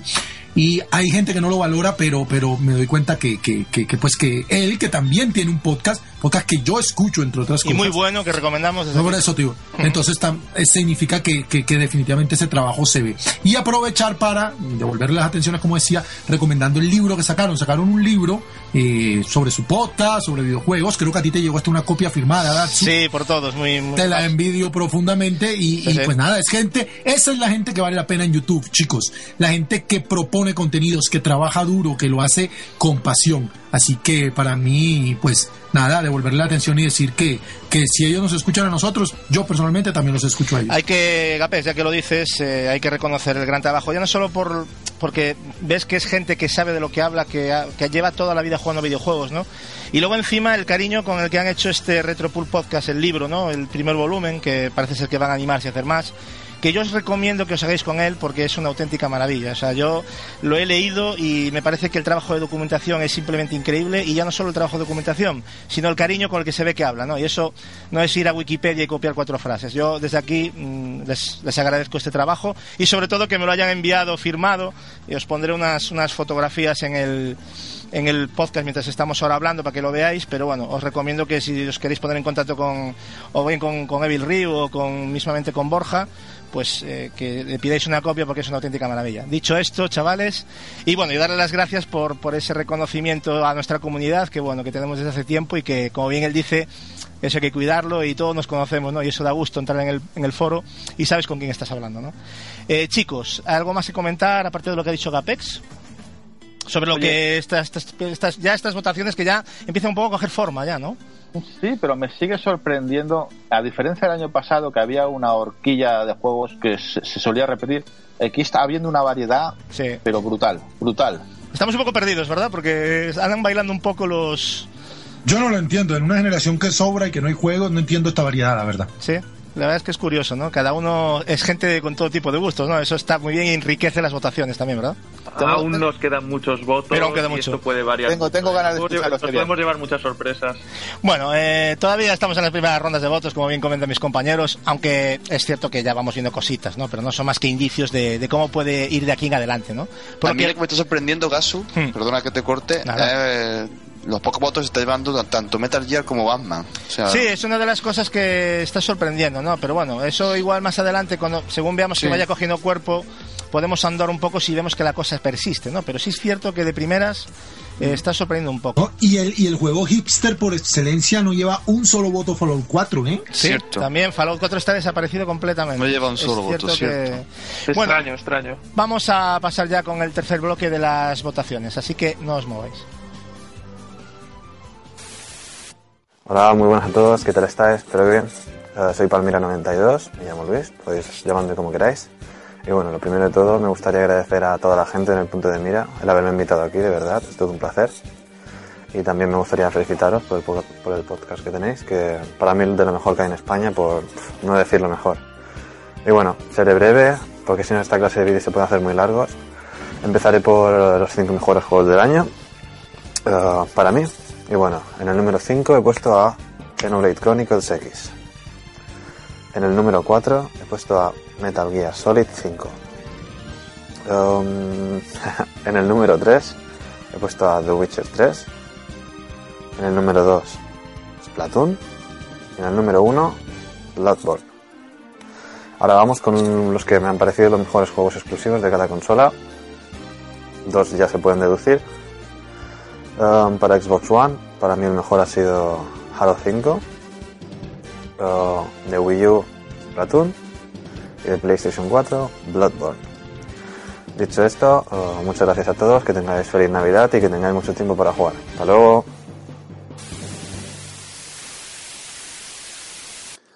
Bueno, pues muy buenas amigos de En el Punto de Mira. Soy Decar del Reino de Neverland. Ante todo, muchísimas gracias por haberme dejado participar en este vuestro podcast. Y vamos al lío, ¿no? Vamos a empezar con los eh, Gotis, con los auténticos premios y no la mierda esa que, que- sacaron hace poco, la Game Awards, esta de los cojones. Así que vamos a empezar. Tengo, tengo un resfriado importante, tengo que decirlo. Pero bueno, damos por comenzado la veda. Y en quinto lugar, quiero dárselo a Ori and the Blind Forest. Me parece una verdadera maravilla, una obra de arte. Desde que lo vi anunciado el título, estuve eh, buscándome un Xbox One para poder jugarlo. Sé que también estaba en PC, pero yo soy más consolero. Y al final pude hacerme con una y la verdad es que el título artísticamente, eh, jugablemente me ha parecido una brutalidad de las plataformas y senti- sentimentalmente hablando también es una verdadera obra de arte. Y bueno, qué decir también de su dificultad, ¿no? Que parece mentira, pero es un título que hay que rascar ahí para, para pasártelo. Así que ese es mi, quinto, mi quinta posición, Ori and the Blind Force. Continuamos y nos vamos a la cuarta posición. La cuarta posición se lo tengo que dar a Yoshi Willy World, eh, otro plataformas exclusivo de Nintendo Wii U. Un juegazo que visualmente también ha impactado por el tema de la lana. Me parece un plataformas estupendo. En la historia de las plataformas hay cuatro o cinco joyas que tienen que ser jugadas y estoy totalmente seguro de que Yoshi Willy World es una de ellas, junto pues a Donkey Kong Tropical Freeze, junto a Mario World, junto a Yoshi's Island y junto a otras cositas que hay por ahí como Donkey Kong Country y demás, ¿no? Pues Yoshi Willy World, ya os digo, me ha parecido brutal y un título que te puede vender una consola tranquilamente. Además, el amigo Yoshi es amor y hay que darle también un premio. Nos vamos al tercer puesto, tercer lugar, que se lo tengo que dar a Batman Arkham Knight. Yo sé que el título ha tenido muchos problemas en PC y demás, pero en consolas el juego llegó simplemente estupenda. tengo que decir que jugablemente me ha encantado. Me ha parecido, me ha parecido el cierre perfecto, ya no a una trilogía, sino a una saga, porque yo meto Origin también. No es el Batman que más me guste de esta saga, pero sí que me ha parecido un verdadero juegazo. Visualmente da hasta asco, hasta asco verlo de lo, de, lo magnífico que es. Y jugablemente, coño, te sientes eh, totalmente siendo el caballero oscuro, porque de todas formas también es un título que indaga mucho en la mente de este personaje, que no deja de ser pues otro friki más con vestido con un kimono, ¿no? Por así decirlo, bueno, un kimono, un traje que vale muchos eh, dineros, eso hay que decirlo, ¿eh? Pero bueno, la verdad es que me ha, me ha fascinado. Yo sí que soy de, de los que de los que le gustaron el tema de que esté ahí el Batmóvil, me ha parecido pues darle un toque fresco a esa jugabilidad, que bueno, lo puedes utilizar o no, porque también puedes hacer la, la 13-14 y ir saltando de tejado en tejado con el gancho, pero la verdad me ha parecido un título fantástico y un juego que sinceramente para mí cierra la saga de una manera mágica, ¿no? Nos vamos al segundo puesto. Yo soy, perdón, muy fan de la saga Tales y Tales of Cestiria conmemora el 20 aniversario de, de, de una de mis, posiblemente mi saga favorita y tengo que decir que me ha parecido una verdadera maravilla. El título es épico de principio a fin. Yo sé que tiene fallitos, tiene popping, tiene cositas, eh, a mejor gráficamente no es todo lo potente que podría ser, pero es un título que está pensado para la generación pasada, pero aún así, aún así, la verdad es que cuando yo juego un juego de rol, un JRPG, busco epicidad, busco un, pues que esos personajes me, me, den la vida, ¿no? Que vaya pues conociendo un poquito más de ellos, que sean profundos y en este juego lo son. La historia no decae en ningún momento, el sistema de batallas me ha parecido brutal. Es algo normal porque lo hicieron los eh, desarrolladores de Tale of Grace, que estos tíos en, eh, a la hora de hacer un Tale son los mejores haciendo combates y el título en sí es espectacular, es, eh, la distancia de dibujado que tiene, es todo muy bonito y para mí es el segundo puesto de esta lista. Y continuamos y nos vamos con el primer puesto. El primer puesto se lo tengo que dar a Bloodborne, juego exclusivo de Sony PlayStation. Eh, From Software, Miyazaki. Eh, a ver, Bloodborne no es que haya sorprendido jugablemente porque ya sabemos que venimos de la saga Souls, pero que realmente el título con los cambios que ha habido te quitaban el escudo y te metían, te metían una forma de juego más hack and slash, por así decirlo y el sistema artístico de Bloodborne, la banda sonora, el doblaje al castellano, los secretos que esconde el juego, cómo está todo diseñado, la jugabilidad que tiene, me parece simplemente el título más potente de este año, de los que yo personalmente he jugado, porque esto es muy subjetivo. Y claro, habéis, habéis podido observar que no está The Witcher 3, no está Fallout 4, no está Tomb Raider, no está Xenoblade Chronicles X, pero no, es, no he jugado a ellos, entonces tengo que darlo dar estos premios pues en función a lo que yo he podido jugar, ¿no? Y chicos, cambiando de tema, hay que darle también un premio a cada a cada juego como por su plataforma, a cada exclusivo. Y bueno, voy a decir que en Wii U eh, se lo lleva Yoshi Willy World, por lo, por lo que ya he explicado antes. En PlayStation se lo vuelve a llevar eh, Bloodborne, por lo mismo que os he explicado. Y en Xbox se lo tengo que dar otra vez a Ori por lo mismo que os he explicado. Porque no he jugado aún a Halo 5, no he jugado aún a Forza, no he jugado aún a Tomb Raider. Y para mí son los tres títulos eh, exclusivos, entre comillas, por ejemplo, que Ori ya sí que está en, en, PC, pero son los tres títulos que más se han merecido este premio y de hecho quería dárselo a Ori the Blind Force porque no deja de ser un indie, pero también hay que darle lo que se merece, ¿no? Y darle ese reconocimiento de cómo un juego indie puede competir con triple A, porque me ha parecido algo fantástico. Así que nada, chicos, mandaros un fuerte abrazo, un saludito. eh, muchísimas gracias de nuevo, os lo digo, por haberme dejado estar aquí. Para mí es un verdadero orgullo. Mandarle un abrazo muy fuerte a Gatsublay, a todos los componentes del podcast en el punto de mira. Espero que disfrutéis, seguro que lo haréis, que todo salga bien y que sobre todo, pues la cosa, pues esté, estéis contentos con el resultado y nada, gente. Un fuerte abrazo y un besito. Hasta luego.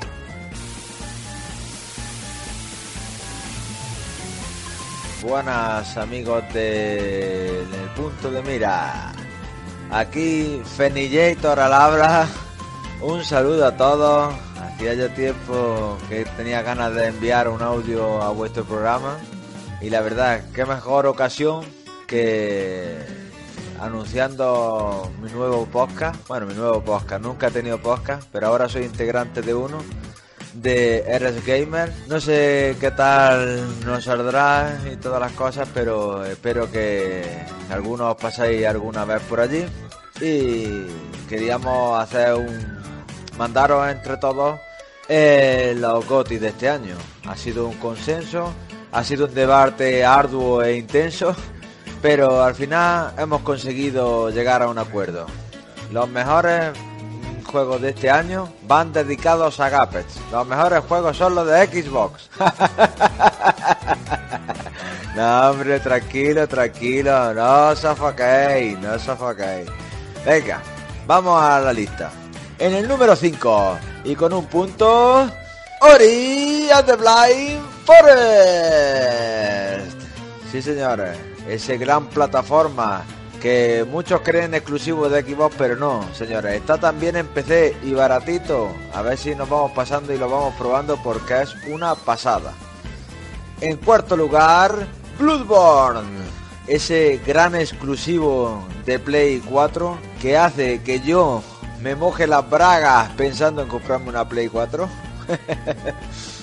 en tercer lugar, Fallout, que como veréis estoy dentro de él, en el yermo, pasando trabajitos, luchando contra viento y marea y defendiéndome de todos los bichos indeseables de este lugar.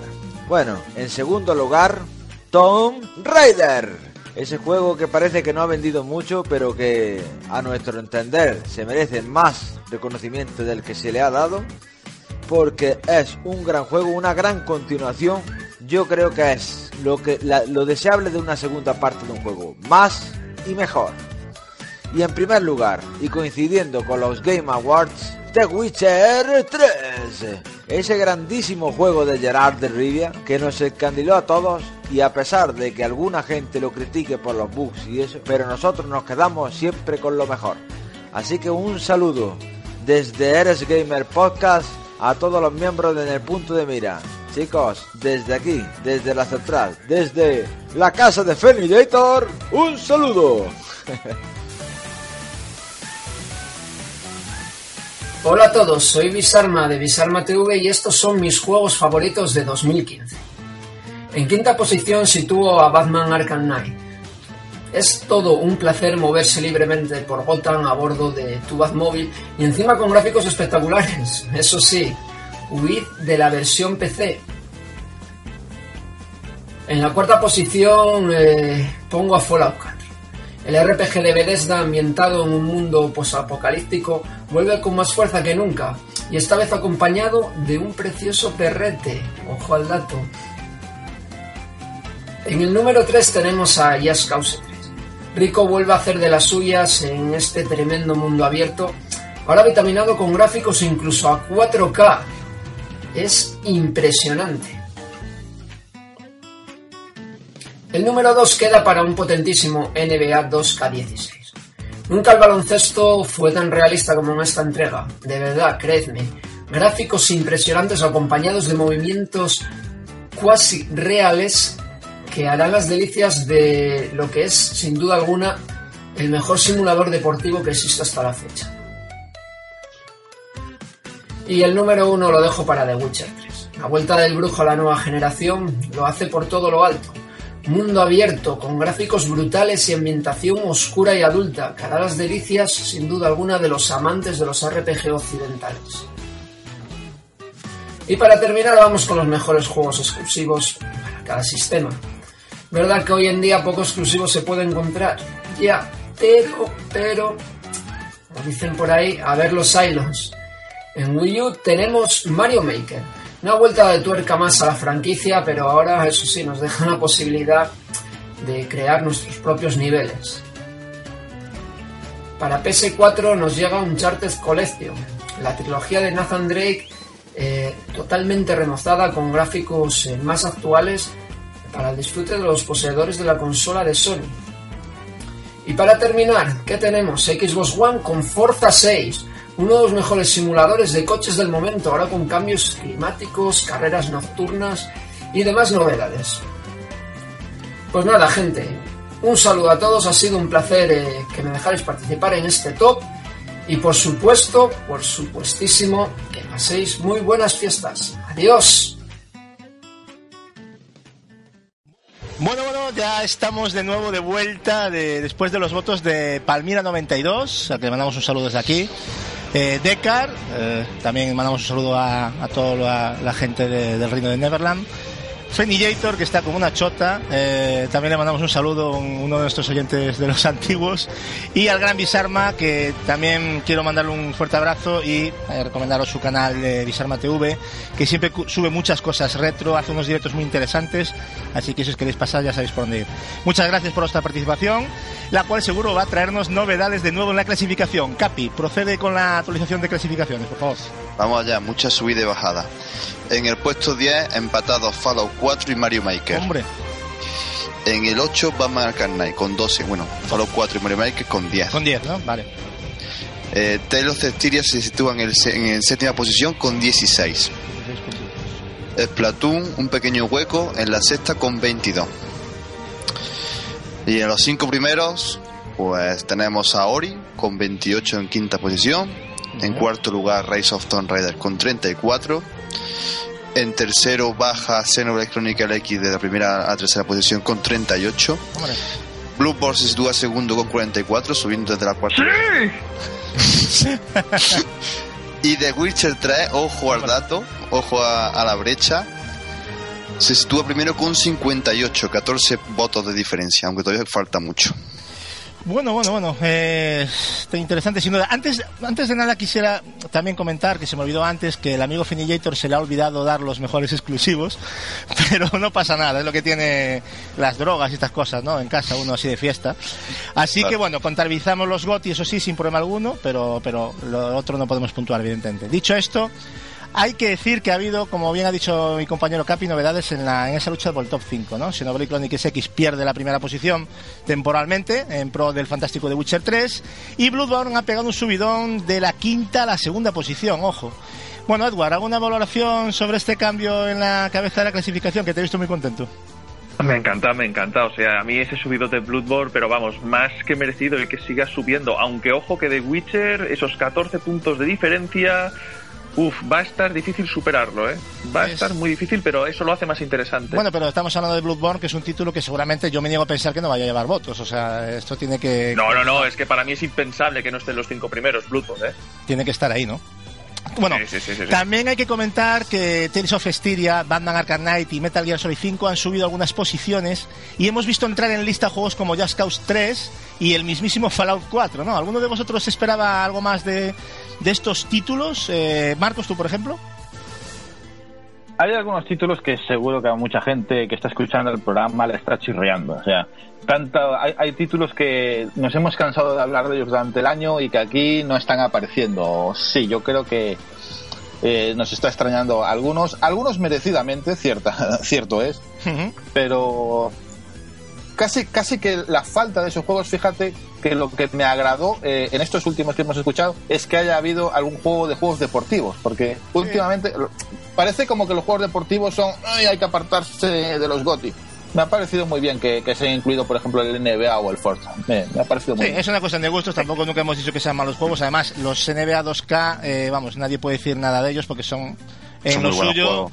Mm. Pasa que, claro, si la gente, si no coincide que haya gente que les guste, pues eh, por encima de los otros, pues al final sale lo que sale. Pero lo que dices tú, Marcos, yo también estoy muy contento de que, de que vayan apareciendo títulos, ¿no? Gapex, ¿tú, tú, tú cómo lo has visto esta, este recuento hasta el momento? ya va tomando como forma lógica el conteo con alguna cosa por ahí colada, pero en general los que yo tengo en la cabeza que podrían ser los, el top 3 ya están en el top 5.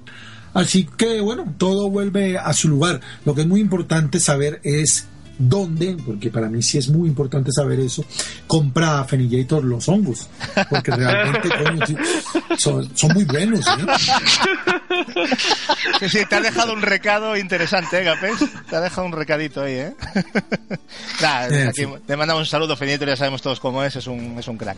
En fin, chavales, eh, muy interesante la clasificación, así que no nos demoremos más y vamos a pasar ya con el cuarto bloque de las votaciones. Ay, ay, ay, qué sexy que está mi niña en Xenoplay aquí. La chica de verdad nos gusta pollo frito, la chica de verdad nos gusta pollo frito, la chica ¿Eh? de verdad nos gusta el pollo frito. ¿Quién cojones me estará llamando ahora? Dígamelo. Anda, si es Gatsublay. ¿Qué deseas? ¿Qué deseas?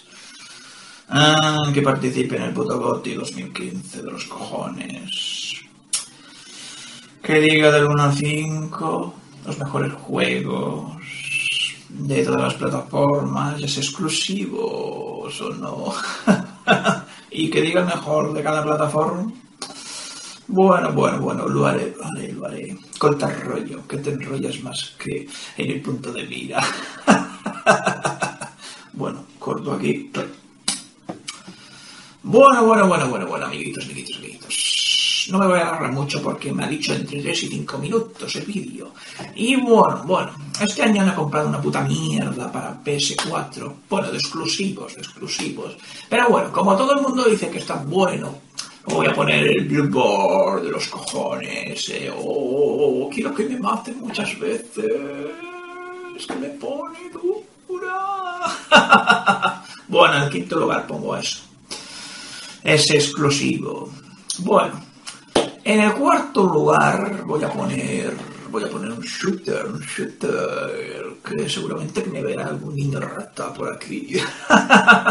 bueno, voy a poner voy a poner el bueno el juego tan premiado ahora. Oh, Splatoon. Oh, a la mierda Call of Duty, Destiny, Butterfly, el mejor Splatoon. Bueno, en el tercer lugar voy a poner, voy a poner, voy a poner, bueno, un exclusivo, que es temporal, pero es un exclusivo de este año, de este año. y no es más ni menos que... ¡Ay, mi Larita, mi Larita! Rise of the Tomb Raider. ¡Ay, que es los Juan! Exclusivo por pasta. bueno, bueno, bueno, bueno, bueno. Y ahora voy a poner, voy a poner segundo, segundo, segundo. ¿Cuál puedo poner? Eh, Un macho, un macho ibérico, un putero. ¿Y quién puede ser? ¿Quién puede ser? Oh, no. The Witcher 3. Oh, se ha meado en Fallout 4. y bueno, el primero, el primero de todos. Bueno, ya lo podéis suponer, por supuesto, por supuesto. Y es el... El mejor juego del año. Vaya troleada que os he metido. Este es el mejor juego, este. Que no, que no, que no. Que el mejor juego del año es el Xenoblade X. Bueno, bueno, bueno, bueno. Y ahora tocan los putos exclusivos. Pero es que PS4 no ha tenido una puta mierda. ¿Qué, exclusivos puedo poner yo aquí? ¿Quién puede...? Bueno, el Outing Down. Puedo poner el Outing Down. Que bueno, lo alquilé por 3 putos euros.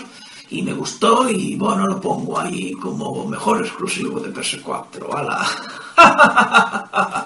bueno, en Xbox One, Xbox One, pues bueno, no me he pillado más que el puto Tomb Raider y solo puedo poner el puto Tomb Raider porque si no he jugado ni al nuevo Halo ni al nuevo Forza, ¿cómo voy a ponerlo? He puesto el Board porque, bueno, porque tenía que poner algo, coño. Pero este, este lo tengo y para mí es un juegazo, es un juegazo. y bueno, el de Wii U, pues el de Wii U, pues... Nada, pongo este, pongo este, ala, el mejor juego del año, el mejor juego del año para Wii U. bueno, amiguitos, amiguitos, amiguitos.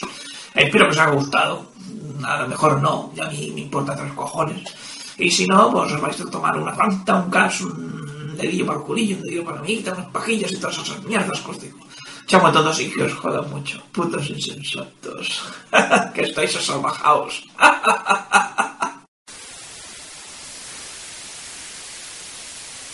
Hola, buenas. Mi nombre es Freddy, más conocido o me llaman Beluga. Y nada, pero primero agradecer a, Gasu que me, que me permita entrar en la votación de los GOTI de, este año 2015. Y, y nada, eh, para empezar, pues bueno, empezando desde, desde abajo arriba, ¿no? El número 5 con dos puntos, eh, para mí mejora, o sea, un juego que me ha gustado mucho es Shovel Knight. Eh, un juego con estética de 8 bits que, que me ha encantado, muy, muy rejugable y, y bueno, una pasada. Me, me he divertido mucho con ese juego.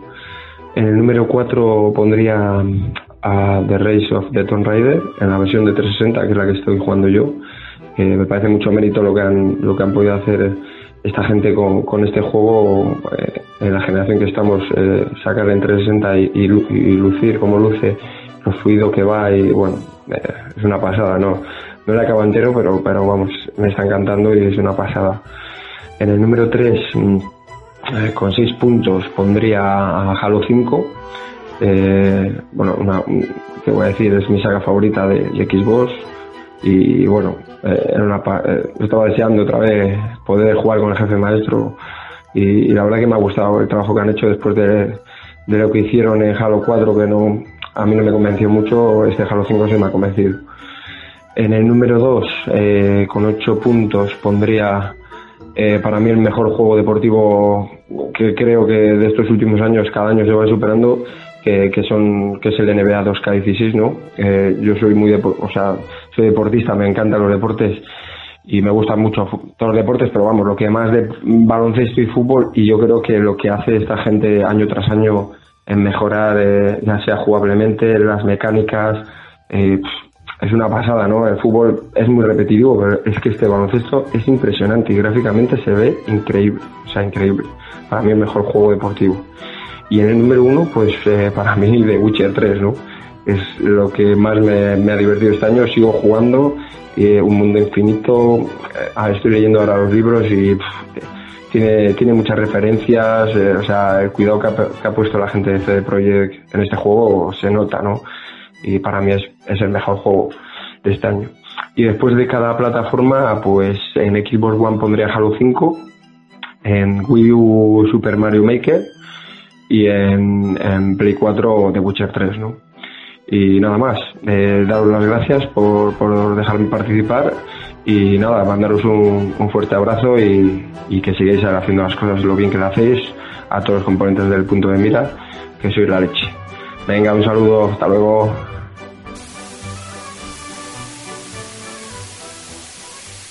Buenos días, soy Ezio. Eh, a ver, vamos a ver, vamos a emitir aquí los votos de, de- del podcast en el punto de mira. De momento, eh, eh, vamos a empezar, bueno, vamos a ir un poquito más al grano, ¿vale? Para que esto tampoco se demore mucho. Vamos a empezar eh, con los juegos, digamos, venga, del 5 al 1, el orden de lo que para mí sería el, el GOTI. En el quinto lugar voy a situar a Dawn. Verdad, Es un juego que justo me lo acabo de terminar apenas estos días ahora de puente pasado en diciembre. Y la verdad es que me ha parecido una joya visual. Un juego bastante, bastante sustos, no de miedo ya en sí, sino de, sustos en momentos buenos. O sea, me ha gustado, pese a que a mí no me gusta ese tipo de juegos, pero me ha gustado ese, ese- esa jugabilidad. La jugabilidad es una jugabilidad que a mí me encanta. ¿vale? Es un juego pausado, tranquilo y tal. Luego, sobre todo, otra cosa que me llama mucho la atención y me gusta mucho es el tema de la variedad de finales, de historias, de. Depende de todo lo que hagas que tenga que re- una repercusión en el juego. O sea, eso me parece un, un gran punto en un videojuego. Y bueno, igual que Heavy Rain, que puede ser Beyond, que pueden ser cualquier juego de, lo, de Telltale Games. un Down para mí se merece estar en el, en el top 5. En el cuarto lugar voy a situar a Uncharted Collection. No es un juego en sí nuevo, pero vamos, eh, al final es un juego exclusivo de PlayStation 4 que acaba de salir ahora. Es una colección, tres juegos, tres verdaderas joyas. El único que me falta es el, el 3. Eh, apenas llevo un par de horas con él, pero bueno, hay demasiada acumulación. Pero vamos, los dos primeros son estupendos y volverlos a jugar en esa calidad me parece impresionante el trabajo que ha hecho ahí Sony. Bueno, la parte de la. exactamente. Naughty. En tercer lugar, voy a situar el Xenoblade de Wii U. Apenas eso sí, llevaré 5, 6, 7 horas de juego, pero mm, lo que me ha transmitido ese juego es algo impactante. Para ser un juego de Wii U, es, que esté tan vivo ese mundo, eh, vamos, todas las opciones, el sistema de batallas me parece muy, muy, muy bueno, de lo mejorcito que he probado en mucho tiempo, ese semiautomático que tiene. Así que yo creo que se merece estar ahí y darle esa oportunidad. Digamos que es un arriesgo, es arriesgado por mi parte, pues no lo digo a terminar, pero perdón, de momento creo que merece estar ahí. en segundo lugar voy a situar una expansión, sí, como habéis oído, una expansión. Destiny, de Taken King. Impresionante. O sea, lo que ha hecho ahí eh, Destiny, lo que ha hecho es mm, lo que es Bungie, es algo espectacular con esa expansión. O sea, yo pagaría 40 euros cada 6 meses por tener una expansión de, ese calibre. Me pareció dar un vuelco al, al juego y me pareció algo espectacular lo que ha hecho Destiny. Es otro juego completamente. Y bueno, obviamente en primer lugar no puede ser otro que The Witcher.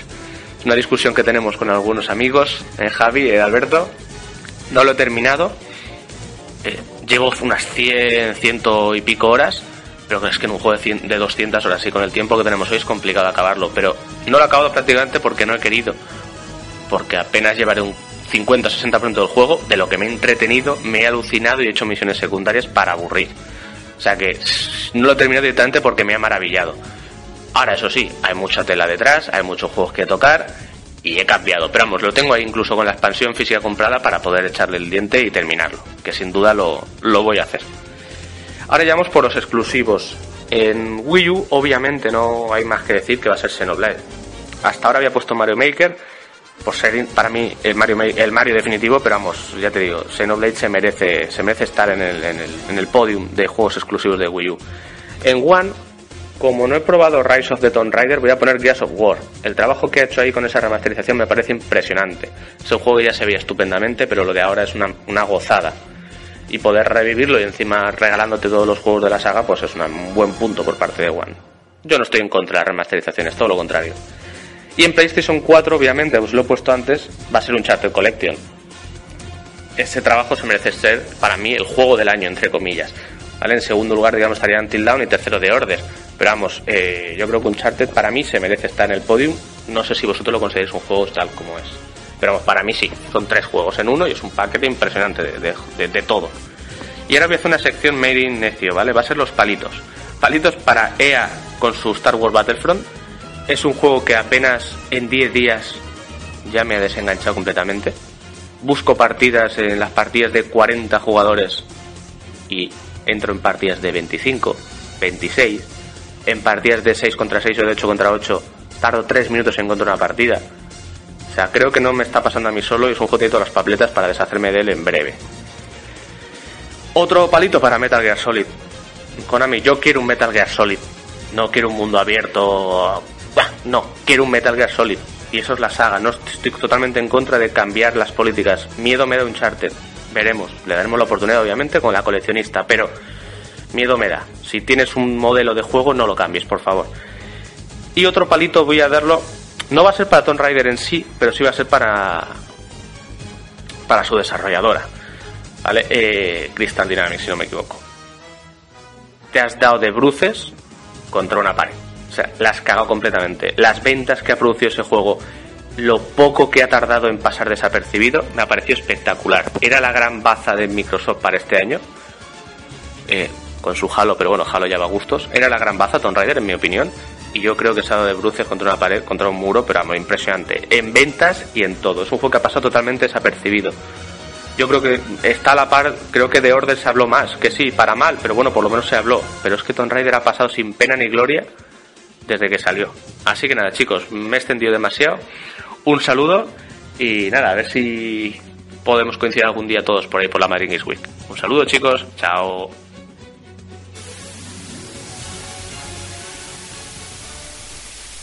Hola gente del punto de mira, les habla el más querido Fichinendo, bueno ahora conocido por Damián Andrada, por el maldito y bendito Facebook. Así que bueno, le voy a dejar mi top. Ante todo le mando saludo a toda la pandilla. Y bueno, allá vamos. Primero, bueno, en este caso el Fallout 4, el más reciente, es el que estoy jugando actualmente y ya yo creo que hace méritos para entrar en el top, aunque bueno, solamente el puesto 5, no creo que sea más de ahí. Eh, luego al cuarto puesto, creo que merecido el Super Mario Maker, eh, objetivamente es uno de los, eh, no diría sorpresa del año, pero eh, cumplió bastante las expectativas y creo que la ha superado. El tercer puesto, este sí me ha sorprendido, yo creo que es el, la gran sorpresa del año, es el Ori and the Flores- Forest, perdón. Como el año pasado Childhood Light, bueno, este también es un juego que cautiva, y la parte artístico y musical es eh, sublime, sublime. Y bueno, no, me voy a poner en profundidad con este juego, eso ya, ya se habló. Y el segundo puesto, para no ser tan obvio, se lo voy a dar al The Witcher 3. En mi caso estoy jugando versión de PC, donde yo creo que más se disfruta del apartado visual, aunque obviamente los que menos importa, porque la verdad es que el juego es inmenso, inmenso, todavía no lo he terminado, puedo estar centenares de horas jugándolo. Pero un juego que la verdad me robó todo el año, y no robar signifique algo malo, sino porque me, me, me- robó mi tiempo y bien justificado que es el Bloodborne. Bloodborne está totalmente justificado para mí para el GOTY de este año, 2015. Eh, no sé, a ustedes van a verán, para mí es el, es el primer puesto, sin ninguna duda. Y bueno, luego vamos a la parte de exclusivas. Bueno, de nuevo PlayStation 4 Bloodborne, que ya hablé recién.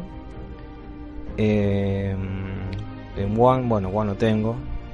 Xbox One no tengo, pero bueno, me voy a quedar porque el único que he jugado, entre comillas, digamos, en este caso lo juego en PC, es Alori, ¿no? que ya lo hablamos recién. Y por último, en Wii U, yo creo que merecidamente y objetivamente el, el Splatoon, en la cual Nintendo demostró que no es necesario recurrir a la violencia ni a la parte bélica como para generar un, un shooter y que sea de multijugador.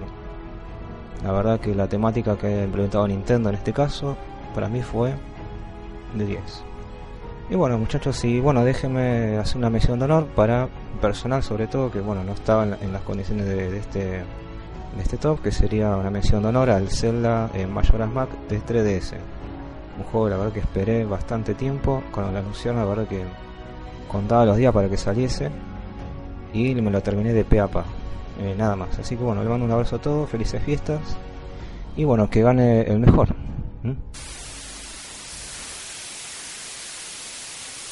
Bueno, menudos cracks los que han votado eh, este- hace unos minutos, ¿no? Tonichu, eh, desde que nos hemos reído aquí, pero, pero lo que no te puedes imaginar, Tonichu, te agradecemos mucho tu, tu, tu vídeo, cómo te lo has currado, de verdad. Eh, también nos ha enviado, tenemos que agradecer a Beluga, que nos ha mandado también su- sus votos, a Exio, Alfredo, desde aquí le mando un abrazo también, que nos sigue mucho por Twitter, y Fichinendo, que bueno, es otro de los habituales, ¿no? Que, que, que- que está con nosotros desde hace mucho tiempo. Eh, bueno, ah, lo podéis ver ahora, ahora mismo como Damián Andrada, como decía en, el, en, su, en su audio, por eso mucha gente a lo mejor lo perdió de vista, pero ya sabéis que Facebook y sus políticas, ¿no? que también castigó a nuestro compañero Gapex. Bueno, pero en fin, eh, vamos a ver exactamente eh, cómo han quedado estas nuevas eh, votaciones y cómo han actualizado las clasificaciones. Capi, dale caña. Venga, vamos allá. En el puesto 10, empatado con, con 12 votos, Fallout 4 y Batman Arkham Knight. En el 9 Mario Maker con 14. En el 8 empatado en- a votos con empatado a votos a 16 tenemos a Taylor Cestiria y a NBA 2K16. Estuvo aquí en, en séptimo y octavo lugar. Eh, luego una pequeña brecha, Platón sigue con sexto con 26 puntos. No se mueve de ahí, ¿eh? De ahí no se mueve y ya veo difícil también que coja personalmente a los 5 de arriba. Tenemos en la quinta posición a Ori con 34. En cuarta Rise of Tomb Raider con 44. En tercera Xenoblade Chronicles con 54. Muy cerquita Bloodborne en segunda posición con 56. Va a haber un duelo muy bonito ahí. Sí. Y primero de Witcher con la friolera del 94. Uf, 94 votos. Muy difícil, 38 Madre de mía. diferencia. Se abre brecha Se abre en brecha. este momento. Sí, de 40, casi 40 puntos. ¿no? Casi 40, es muy difícil ya. Bueno, antes de nada tenemos que quitarle, es decir, que tenemos que quitarle el voto de Beluga del Witcher 3 en la categoría de mejor exclusivo de PlayStation 4 porque, como entendéis, no lo es, ¿no? Seguramente se ha equivocado. Así que, bueno, vamos a comentar un poquito lo que es este, este cuarto bloque. Mm, bueno, todo lo ha dicho mi compañero, ¿no? El subidón de The Witcher 3 ha sido brutal, no sé si definitivo, pero aún quedan bastantes votos, la verdad, pero vamos, le saca 38 puntos a Bloodborne, a todo un Bloodborne, ¿eh? Y 40 a Xenoblade, ¿eh? ¿Alguna valoración sobre este subidón de The Witcher 3 en la clasificación, Marcos?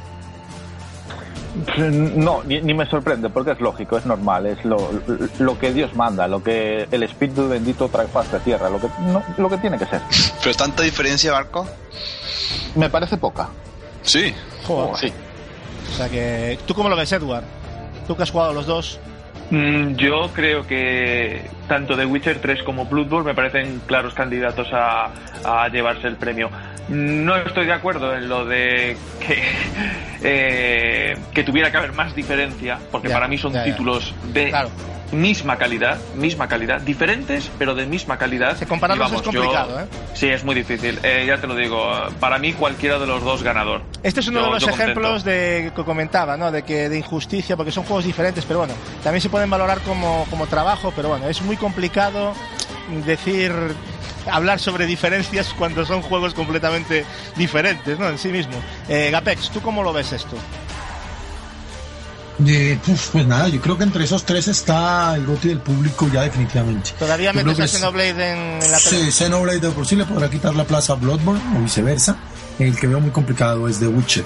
Eh, uf, no sé, es que yo mirando por arriba, eh, objetivamente también son los tres que, que yo pronosticaba que, que- que iban a estar ahí en la pelea. Yo siempre lo he dicho, para mí Bloodborne es, el, es uno de los mejores juegos del año. The Witcher fue uno de los juegos que más esperé en toda mi vida, junto a StarCraft 2, pero bueno, StarCraft 2 no lo he jugado.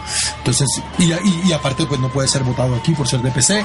Y, y el otro es Xenoblade Chronicles, que aunque lo tengo tampoco lo he jugado, pero claro, no es secreto para nadie. Yo considero que la entrega anterior es el mejor JRPG de esa generación. Así que creo que son tres títulos de, de quilate, ¿no? Muy pesados. Pero bueno, ahí está la dinámica divertida y a su vez injusta de estos GOTI, que uno es un JRPG, el otro es un, bueno, un, un juego de, de, de acción con, con, con elementos de RPG también occidental que muy bien decía nuestro compañero Borja, eh, hereda muchas cosas, sobre todo del laberinto de Metroid, porque Metroid es la puta saga por excelencia del videojuego, y después está pues The Witcher que, que ser el mejor JRPG, el mejor RPG occidental que se ha hecho desde Neverwinter Nights, o sea, eso es un, un- nivel muy grande lo que ha alcanzado ese Project, así que para mí cualquiera de los tres, objetivamente te lo digo, que ganara, eh, no me disgustaría, es más que justo ganador. Marcos y Edward, que lo habéis jugado. mm, insisto, tenemos a un desaparecido Metal Gear Solid 5 de Phantom Pain con 6 puntos. ¿Os esperabais de verdad esta posición de este título llegados a este, a este momento, ¿no? Casi el meridiano de, la, de las votaciones. Mm, No me sorprende el que no esté en los cinco primeros por las duras críticas que se ha llevado, algunas más merecidas que otras. A, mí, a mí Metal Gear 5 me parece un juego de una calidad excepcional, una Mm. puta maravilla. Sí. Eh, y uno de los mejores Metal Gear para mi gusto personal. Eh, creo que es un poco injusto el que por lo menos no estuviera en el cuarto o quinto puesto, Es que pero seis- bueno. Es que 6 puntos es, es- No, entiendo. Yo Están en el puesto 15. Claro, Ya, es que yo creo estamos que- hablando de eso. Claro, claro. Metal Gear, eh, tengo la sensación de que eh, el que lo empezó, eh, cuando, cuando salió el juego, lo compró, lo empezó, o sea, debió de flipar, como lo flipé yo, lo gozó, se divirtió, lo pasó. Lo que ocurre con este juego es que una vez que lo terminas y va pasando el tiempo, el, el pozo, el, mm, te deja ahí como que Sí. ciertas dudas, cierto, como que al Que final podía haber sido más. tanto- sí, o sea, con el tiempo vas viendo que al final no era todo lo que tú esperabas. Es que yo creo que hasta el más fan ardiente de esta saga mm, le ha puesto peros ¿eh? en algunas cosas, ¿no? Pero mi pregunta ya no es eso, ni tampoco podemos analizar, que por cierto será un juego que traeremos aquí a analizar mm, de manera muy intensiva, vamos a, a desgranarlo en todos los aspectos. Pero yo me quedo con los puntos, ¿no? Seis puntos realmente no parece mm, muy real, ¿no? Por, lo que, por el producto que es, me, me refiero, a mi modo de ver, ¿eh? Por eso os transmito la pregunta. Está muy bajo, ¿no? A mí me parece injusto, pero bueno, aún quedan muchos, muchos, muchos puntos. Bueno, eh, en fin, chavales, eh, aunque no está nada decidido, si se ponen, si se ponen las cosas bastante a favor de, para algunos títulos, ¿no? Pero seguirá la, la tónica actual de The Witcher 3. Eh, pronto lo sabremos con las siguientes votaciones. Vamos allá. Saludos a todos los integrantes en el punto de mira, a todos sus oyentes. Y hoy me toca hablar del que para mí es el juego del año, tanto a nivel definitivo, general, como por plataforma. Así que empezamos por el quinto puesto de los candidatos al juego del año. Y el quinto puesto con dos puntos es para Batman Arkham Knight. Eh, para mí ha sido una pequeñísima decepción. Es un gran juego, al final la calidad se impone, por supuesto. Pero eh, creo que no le ha hecho mucha justicia al personaje. ¿No? En este juego faltan enfrentamientos épicos. Un juego de Batman para mí es imperdonable que las luchas contra los bosses sean o inexistentes o completamente insulsas. Y al final se usa y abusa del Batmóvil. Yo reconozco el mérito jugable, la introducción de una nueva mecánica. Tiene, insisto, tiene mucho mérito más aún cuando esta saga pues ya tenía tres entregas a sus espaldas y ya con, con unas mecánicas ya establecidas. Tiene mérito añadir un punto de inflexión nuevo, pero yo creo que al final se abusa mucho el Batmóvil y se da un excesivo protagonismo. Incluso eso va en detrimento con el tema de los bosses. ¿Vale? Así que para mí sido una pequeña decepción, aunque, claro, es un gran juego. Si no, no estaría en este top. No tengáis duda de eso. Cuarto puesto, cuarto puesto para otra decepción. Metal Gear Solid 5 Phantom Pain. Yo sinceramente en mis cuentas de la lechera personales yo pensaba que este juego estaría de primero, vamos, sin duda alguna, ¿no? Incluso yo lo pensaba antes de, crear este top, o antes incluso de jugarlo, me refiero. Las expectativas que había en, torno a este Phantom Pain eran brutales y todos pensábamos que iba a ser el Metal Gear definitivo. Probablemente sea el definitivo, pero en un sentido literal, porque sea el último de Kojima. Pero para mí ha sido un pequeño jarro de agua fría, porque podría haber sido el mejor de la saga sin duda alguna, y al final se ha convertido en un juego muy bueno, que tampoco es poco. Pero, ¿qué adjetivos puedo aplicar a este juego? Ya hablé mucho de este Phantom Pain, no quiero hablar mucho más, estoy un poco hasta los huevos de Phantom Pain, sinceramente. No, no por el juego, sino por todo lo que ha venido detrás de Phantom Pain, de todo lo que se ha hablado. Insisto, ya he hablado mucho de este juego y no quiero repetirme más. Para mí es un juego eh, ambiguo, eh, narrativamente es torpe. Yo no puedo entender, o sea, el hecho de que la misión final de este juego sea número 46 o 40, 47, no me acuerdo, la 46 o 47 del, del, del 50, ya demuestra que, que, que, que, no sé, que, algo, ha pasado entre Konami y Kojima. No sé lo que es, tampoco me importa, sinceramente. Yo simplemente pago y juego. Eso es lo único que me interesa. Todos los culebrones que haya detrás no son mi problema. Pero cualquier caso, ya os digo, es un juego ambiguo, torpón a la hora de, de, de- de- de contar la trama, algo que en los Metal Gear la trama siempre ha sido esencial, fundamental. Y que en este Phantom Pain, eh, ya os digo, cuando terminas la misión 31 o la 30-31, para mí se acaba el juego. Todo, todo lo que hay demás es paja. Incluso dentro de esas misiones, de esas 31 misiones, también hay bastante paja. ¿Vale? O sea, mi conclusión es un juego inacabado. Inacabado.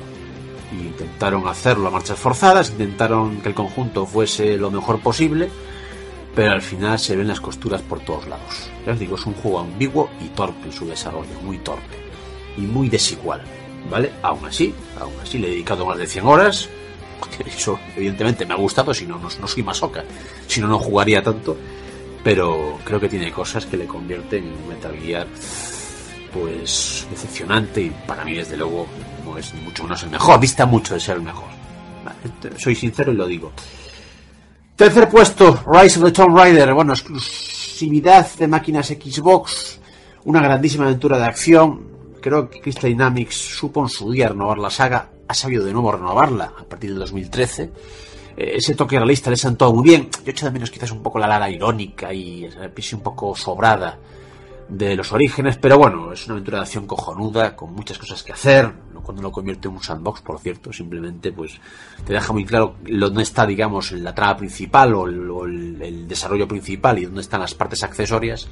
El conjunto es divertidísimo y muy adictivo, además, con novedades muy interesantes que hace que la experiencia sea mucho más completa. Os digo, una grandísima aventura de acción, grandísima aventura de acción y yo la he disfrutado mucho, desde luego. Segundo puesto, segundo puesto, con 8 puntos. Bueno, Tomb Raider se llevaría 6 y Phantom Pain se llevaría 4 puntos. Eh, segundo puesto con 8 puntos. Ha sido complicado esto del segundo y el primero, muy complicado. Pero al final hay que decidirse, hay que decidirse, no queda otra, no puedo declarar un empate, o no debería. Bloodborne, Bloodborne. Eh, fijaros, yo, yo he llorado con Bloodborne, de desesperación, con Ebrietas, la hija del cosmos, su puta madre, con ese enemigo, me hizo llorar. Eh, con un jefe de las mazmorras cáliz, ¿no? que, se repitió una mazmorra aleatoria, como, como tenía que encontrar la, creo que era mermelada de sangre, este ingrediente para invocar otro cáliz. Madre mía, eh, una cosa, yo sufrí como un cerdo, me desesperé, me cabré, juré en arameo. Eh, a veces me planteaba, pero hostia, ¿cómo es posible que yo haya pagado por esto, por pasarlo mal? Se supone que yo pago un videojuego para divertirme o entretenerme, ¿no? Y estás sufriendo como un cerdo. Pero cuando al final consigues derrotar a ese hijo puta o esos hijos putas, porque en Bloodborne hay varios, la satisfacción es máxima. Para mí incluso me gusta más que los Dark Souls Demon Souls, aunque esencialmente sea lo mismo prácticamente, aunque hay novedades a tener muy en cuenta, como pues el tema de las armas de fuego para hacer parries y demás. Eh, está el hecho de su, de su nivel artístico. Yo creo que el nivel artístico es de lo mejor que yo he visto en mi vida de jugador. Ese toque Lovecraftiano que tiene Bloodborne es, para mí ha sido algo inolvidable. Es un mundo en el que me gustaba entrar y no salir en absoluto. Y farmeaba a nivel y estaba horas matando enemigos así porque sí, por el simple placer de estar en ese mundo. Es algo que, a mí me ha, me ha enamorado prácticamente, ¿no? A pesar que es un juego muy cruel. Y el primer puesto, si Bloodborne es un juegazo, tiene que ser superado entre comillas, y entre comillas, porque aún tengo mis dudas a día de hoy si, si meter a uno u otro, solo puede ser superado por otro juegazo, y ese es sin duda alguna The Witcher 3 Wild Hunt. Eh, creo que es la mejor aventura de mundo abierto que he jugado. Creo que ha desbancado Skyrim, esa escala de valores que tenía. Y hay un ejemplo muy sencillo de esto. Vale, lo repito mucho, lo repito mucho, es verdad, pero para mí es muy ilustrativo. Eh, hay una misión no secundaria, eh, ni, si- ni siquiera secundaria, son estas misiones ah, de asco, de asquerosas, que haces por, porque te aburres y no te queda más remedio, ¿no? O sea, muy secundarias. Eh, y una, una señora mayor que se le quedó a la sartén encerrada en una cabaña. Entonces le pide ayuda al brujo y ahora le dice, bueno señora, vale, le ayudo, no me dé la plasta, le ayudo. Eh, entras en la cabaña, encuentras la sartén de marras, pero aparte de la sartén encuentras una serie de, creo que era una carta, un mensaje de, de- bueno, que estaba allí y que pertenecía a uno de los cadáveres que estaba en la casa. Entonces, ya digamos que hay un desarrollo, una historia, hay una especie de, eh, de, historia escondida debajo de esa misión tan estúpida que era rescatar una, una, una sartén. ¿Vale? Es decir, es un juego que narrativamente es una referencia para todos los demás, porque muchas veces en juegos, los juegos tipo Sandbox, yo creo que Sandbox GTA o Rockstar, que, que es una que es una compañía genial a la hora de, crear personajes e historias entretenidas, creo que CD Projekt ha hecho lo imposible también, o sea, tener un guion eh, cojonudo, un juego de este tipo, pero no solo el guion principal, también las tramas secundarias que a veces superan a la, a la principal, e incluso ya no digo misiones, insisto, tareas secundarias que también tienen su cierto desarrollo. Es un mundo muy rico, muy trabajado, muy trabajado, muy inmersivo. Eh, no, no es perfecto, ni mucho menos, tampoco tiene que serlo. Eh, no me gusta el, el- el sistema de habilidades porque te obliga muchas veces, te obliga, si tienes una habilidad concreta, un rango concreto, te obliga por cojones a mejorar dos, dos raíces de de habilidades, ¿vale? Para poder acceder a una, eso me parece un sistema injusto porque al final tiras puntos de experiencia por la borda que realmente no te interesa gastar en esa habilidad en concreto, pero si no te queda más remedio para acceder a lo mejor a habilidades más poderosas, ¿vale? Y tampoco me gusta la forma de ganar experiencia. Cuando a lo mejor haces una misión que ya te queda un poquito baja, ¿no? Pero no muy baja. A lo mejor que haces una misión que es tres o cuatro niveles inferior al, al tuyo, ¿no? O cinco, los que sea. Pues digamos que el juego te penaliza mucho y te da una mierda de experiencia, ¿no? Y, a veces, y que a veces no te merece la pena hacerla. Porque matando a cinco lobos en dos segundos ganas más experiencia que haciendo una misión que a lo mejor tiene su cierta complejidad o te exige cierto esfuerzo, ¿no? Yo creo que ahí CD Projekt debía, debía ser un poco más equitativa. No hace falta que me des 3.000 puntos de experiencia, pero por lo menos dame 100, no me des 5. ¿Vale? Pero salvo esos detalles pequeños, que no dejan de ser quizás, quizás cuestiones muy subjetivas mías, es un auténtico juegazo. Y para mí es un soti. No, a- no claro, porque Bloodborne también está ahí, pero vamos, tampoco se me caen los anillos por darle el premio. Bien, pasando ya a, juegos por plataformas, para seguir un poco la lógica, en el caso de PS4 sería Bloodborne, ¿vale? Creo que es lógico hacerlo así, no, no otra réplica. En el caso de Xbox One sería Rise of the Tomb Raider, exclusividad de máquinas Xbox, pero exclusividad. Es verdad que es temporal, lo sabemos, pero a día de hoy solo se puede jugar en One o en 360, nada más. Y en el caso de Wii U, pues para mí también muy merecido. Super Mario Maker. ¿Vale? Eh, vamos a ver, hay gente que dice que esto no es un videojuego. Me parece un comentario muy discutible. Yo creo que no tenemos potestad para decir lo que es un videojuego y lo que no lo es. ¿no? Más un, en un medio que es tan joven aún y que le queda mucho por experimentar y por ofrecer. Pero creo que es uno de los sueños de los seguidores de Mario, ¿no? El poder crear tus niveles a tu gusto con, skins de todas las épocas de este mítico personaje, ¿no? Es verdad que a título personal las plataformas es un género que a mí me ha dejado de entusiasmar como antes. No sabría explicaros por qué. Es muy complicado explicar un gusto, más complicado explicar por qué algo te deja de gustar eh, menos o te gusta menos, ¿no? Es complicado explicar, no sabría deciros por qué. Sencillamente me dejó de apasionar tanto como en otros años, cuando era más joven. O sea, excepción a lo mejor de los, de los últimos Rayman.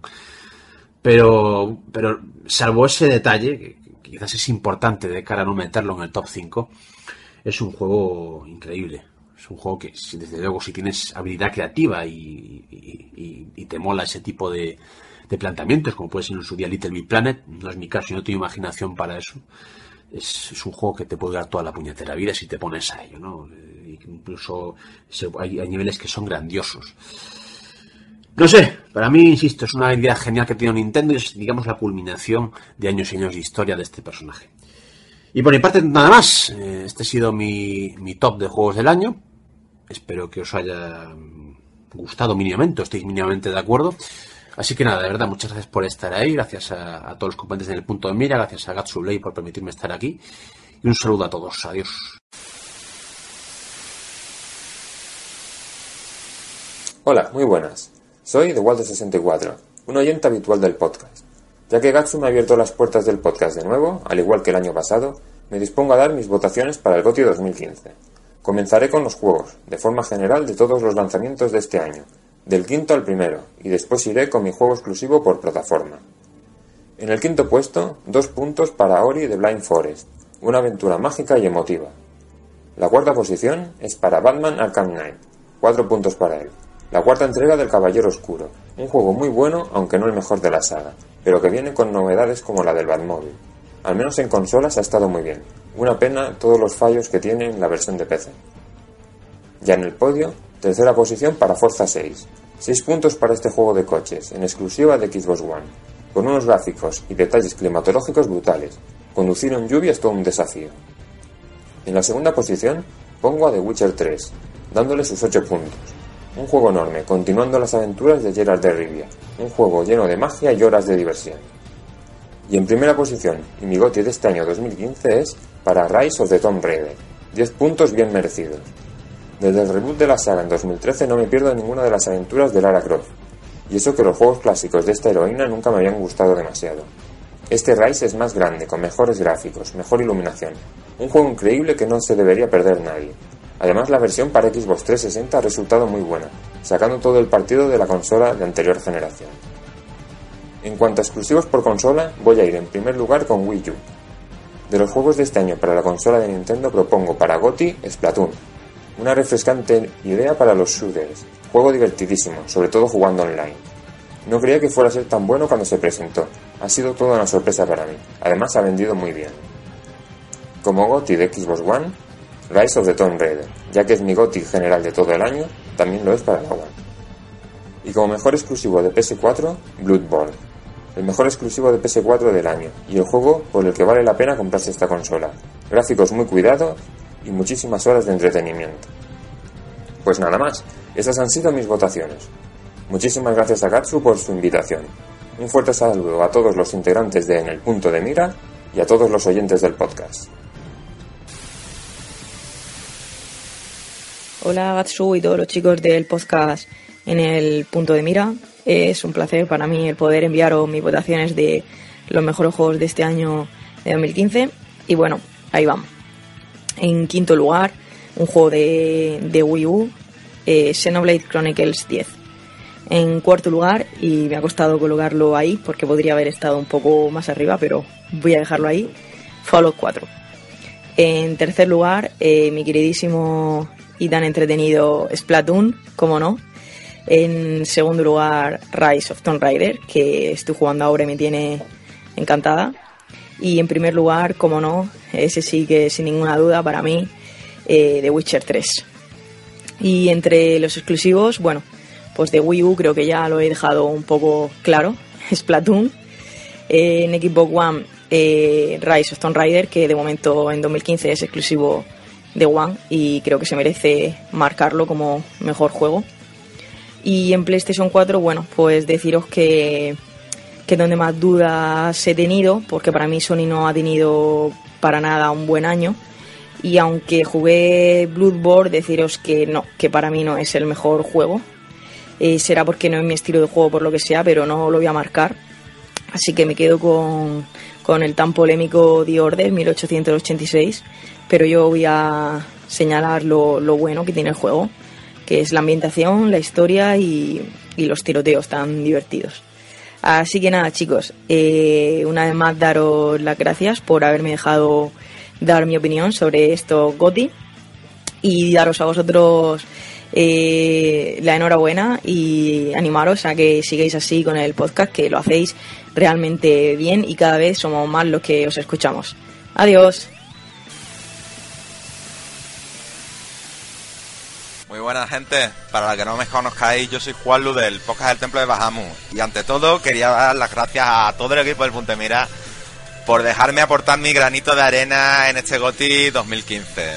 Voy a intentar no enrollarme mucho porque tengo un poquito el tiempo limitado y sobre todo quería comentaros que ha sido un año en lo personal fabuloso, lleno de títulos, nuestras carteras están por los suelos, nuestras cuentas bancarias creo que están hechas polvo y si algo lo que, no nos ha faltado este año han sido títulos y títulos, por mucho que se empeñen a decir que los videojuegos son no son lo que eran, que patatrín, que patatrán, que si nos engañan. Mira, yo no sé ustedes, pero yo este año ha sido un no parar.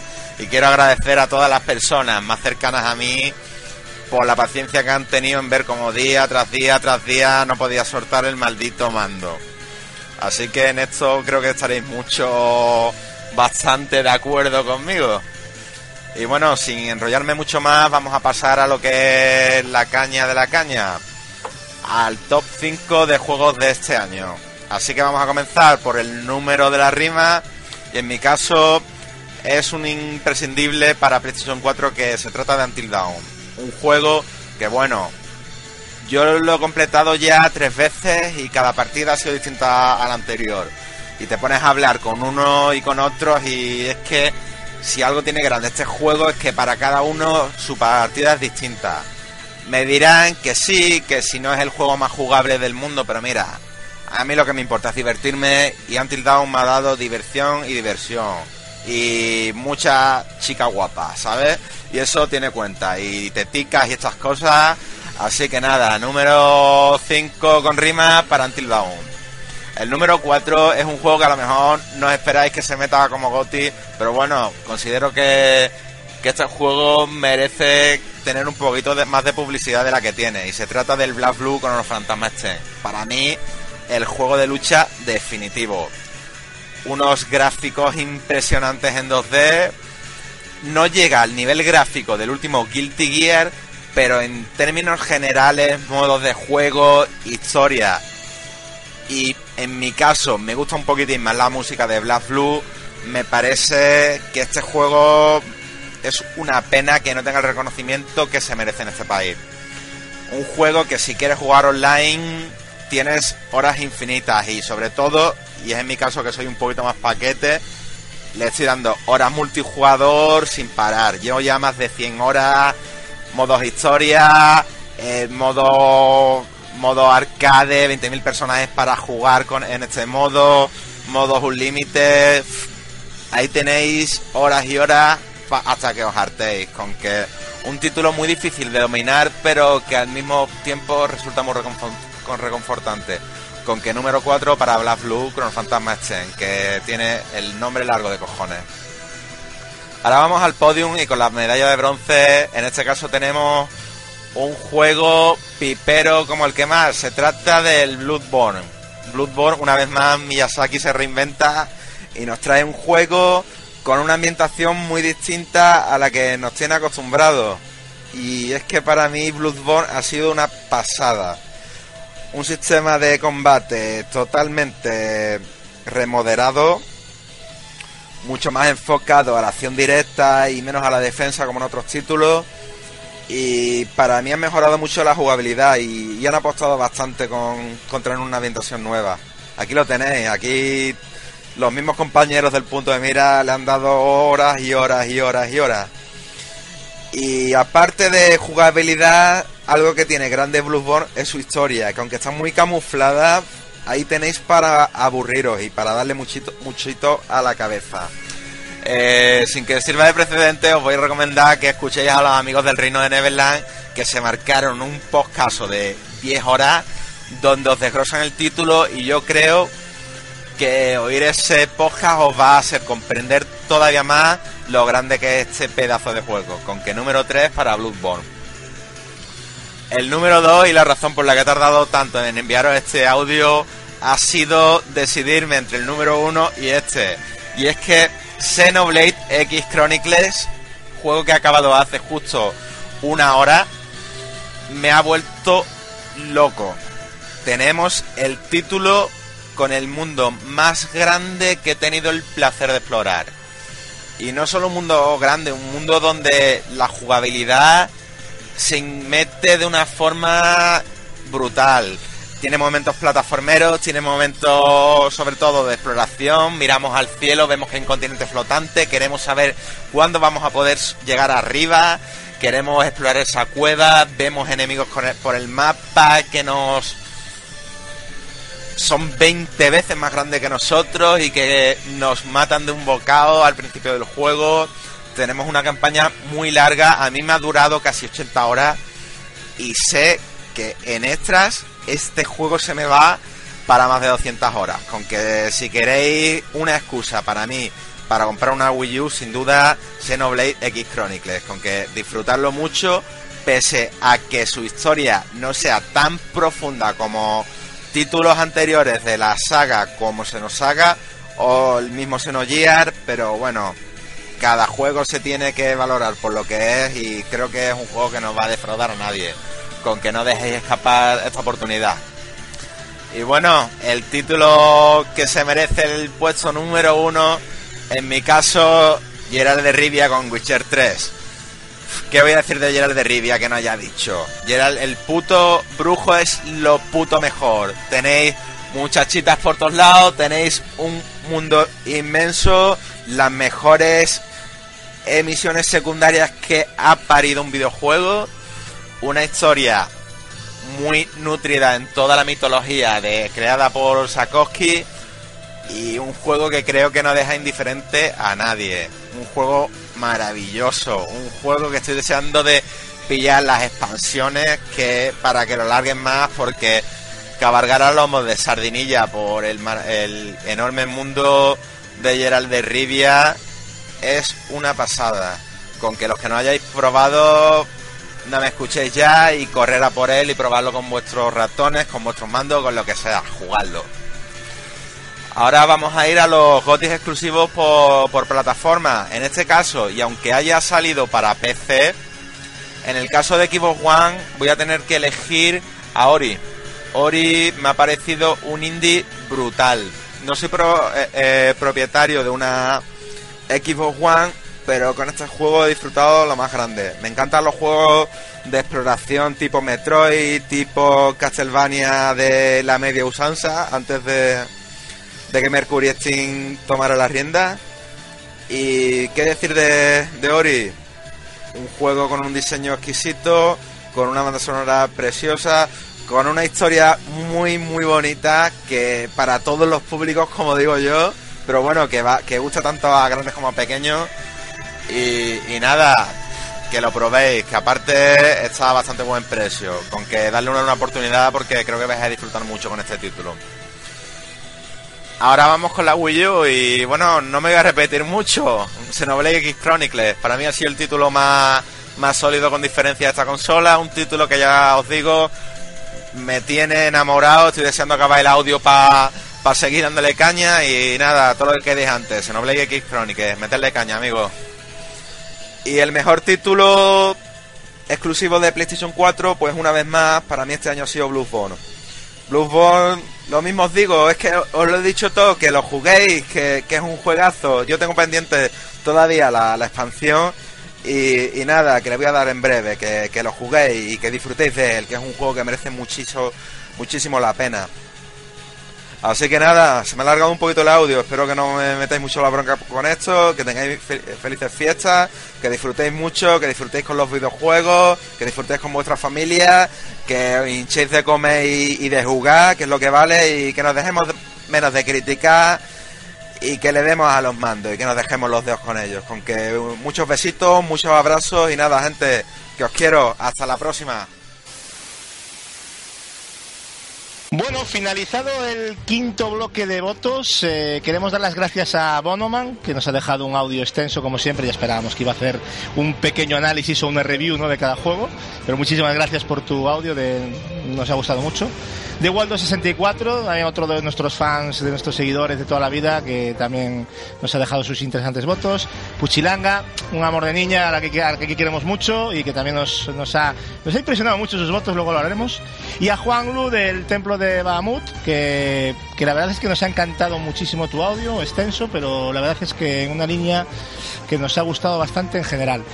Eh, por sus votaciones, eh, vamos a, a ver cómo han, cómo han variado, si es que ha variado algo, Capi, eh, estos votos, que aquí ya muchos ya lo están dando por sentado, pero vamos a ver cómo ha quedado todo. Bien, bien. Bueno, de momento ha variado, se ha quedado Mario Maker fuera del top 10 de momento. Ah, Y estamos con Fallout 4 en el 10 con 16 votos. Y empatado también con NBA 2K16 con Tales of Styria. En el puesto 7 Batman Arkham Knight con 18. Splatoon en, el se- en sexta posición con 32. En quinta Ori con 36. Uy, ya se acerca, ¿eh? Sí, sí. Y en cuarta, aquí ya hay una brecha junto a, junto a la, primera posición, o sea, tenemos a Xenoblade con 64, cerquita en tercera posición Rise of Tomb Raider con 68, segunda Bloodborne con 72, o sea, vemos que... Bueno, está, está apretado, ¿eh? Sí, porque además Tomb Raider ha, ha superado ahora a Xenoblade, se ha, se ha puesto en tercera posición. Y bueno, The The Witcher 3 líder destacado con casi el doble de puntos sobre Bloodborne, que tenemos 132. 132. Dios Eh, bueno, mío. bueno, muy, muy mal tendrán que, que ir las cosas eh, en las siguientes votaciones para que The Witcher 3 pues no se lleve el premio de la audiencia, ¿no? Aunque quedan muchísimos puntos por repartir, insisto, y matemáticamente todavía no tenemos ganador. Pero eh, no perdamos la vista, tampoco hay que decirlo solo por el primer puesto. Fijaros en la lucha que tenemos en el segundo puesto con Bloodborne, Rise of the Tomb Raider y el propio Xenoblade. Xenoblade. ¿eh? Lo primero de todo, chavales, eh, lo que comentábamos, Edward, mm, golpe definitivo de The Witcher 3. Visto lo visto, yo creo que es- sí que creo que The Witcher 3 va a ser el claro ganador. ¿Sí? Ya vistas estos votos es que lo veo demasiado difícil. O sea, creo que la única manera es que The Witcher se- eh, 3 fuera nombrado muy poquitas veces y con muy pocos puntos. Eh, y aún así, creo que estaría difícil que The Witcher 3 bajara de la primera posición. Los demás, ¿alguien, alguien tiene que decir algo diferente respecto a este tema de The Witcher 3? ¿Lo habéis todos claro? Sí, no hay color. Sí, ¿no? Por ahora no hay color. Y respecto a la lucha por el segundo puesto, ¿alguna apuesta personal, Marcos? algo ¿Cómo lo ves, esa segunda posición? Uf, es que la segunda posición creo que al final creo que estará entre entre Bloodborne y, y Xeno. Mm, No sé, tengo esa sensación. Aunque me sorprende y gratamente y me alegra mucho que un juego que de verdad creo que pasa bastante desapercibido el Tomb Raider esté bastante arriba. Me, me, me agrada, me agrada. Respecto al top 10, que antes estaba comentando también Capi, eh, pocos cambios hemos visto, ¿no? Sube a la séptima posición el Batman Arkham Knight, Splatoon se mantiene ahí, ¿no? En la sexta posición como una lapa desde casi el principio.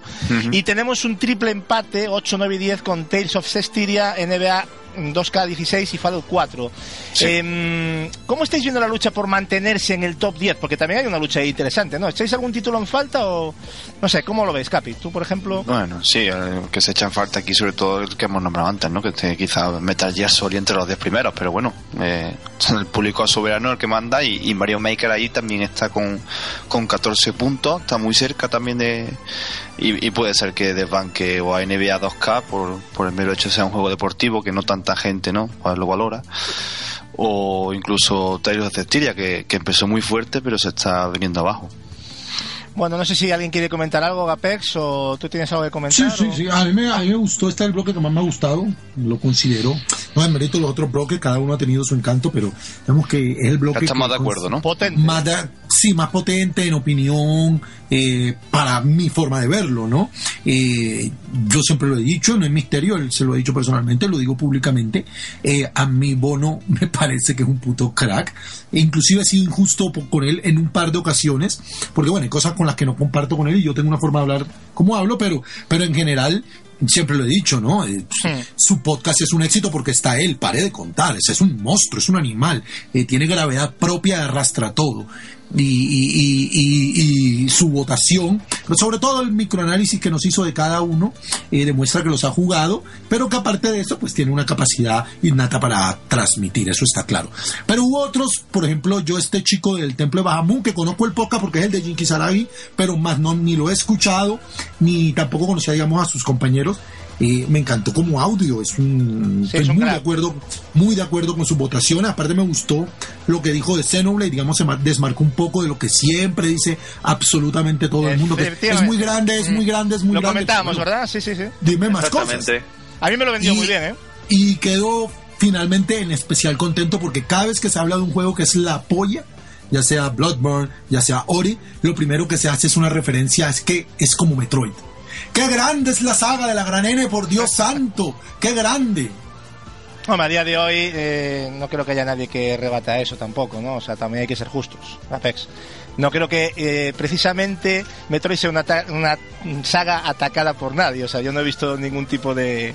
en ese aspecto. Bueno, Eso que bueno, no soy un especialista. Bueno, sí, Hombre, por- ¿cómo, cómo vas a atacar a una rubia que Yo- va ceñida? Por Nintendo, por la propia Nintendo. Por la propia Nintendo, sí. Bueno, eh, lo que hace Nintendo, eso sí, eso sí. El golpe propio que se dio con esa versión de 3DS, que vaya por eso.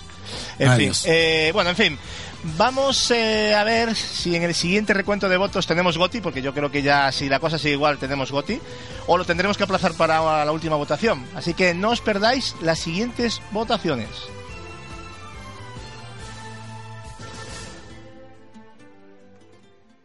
Un saludito para todos los amigos, en especial para Capi y para el amigo Gasuley, para todos los que formáis ese pedazo de elenco de, familia que está ahí en el punto de mira, ¿vale? El podcast más grande de España.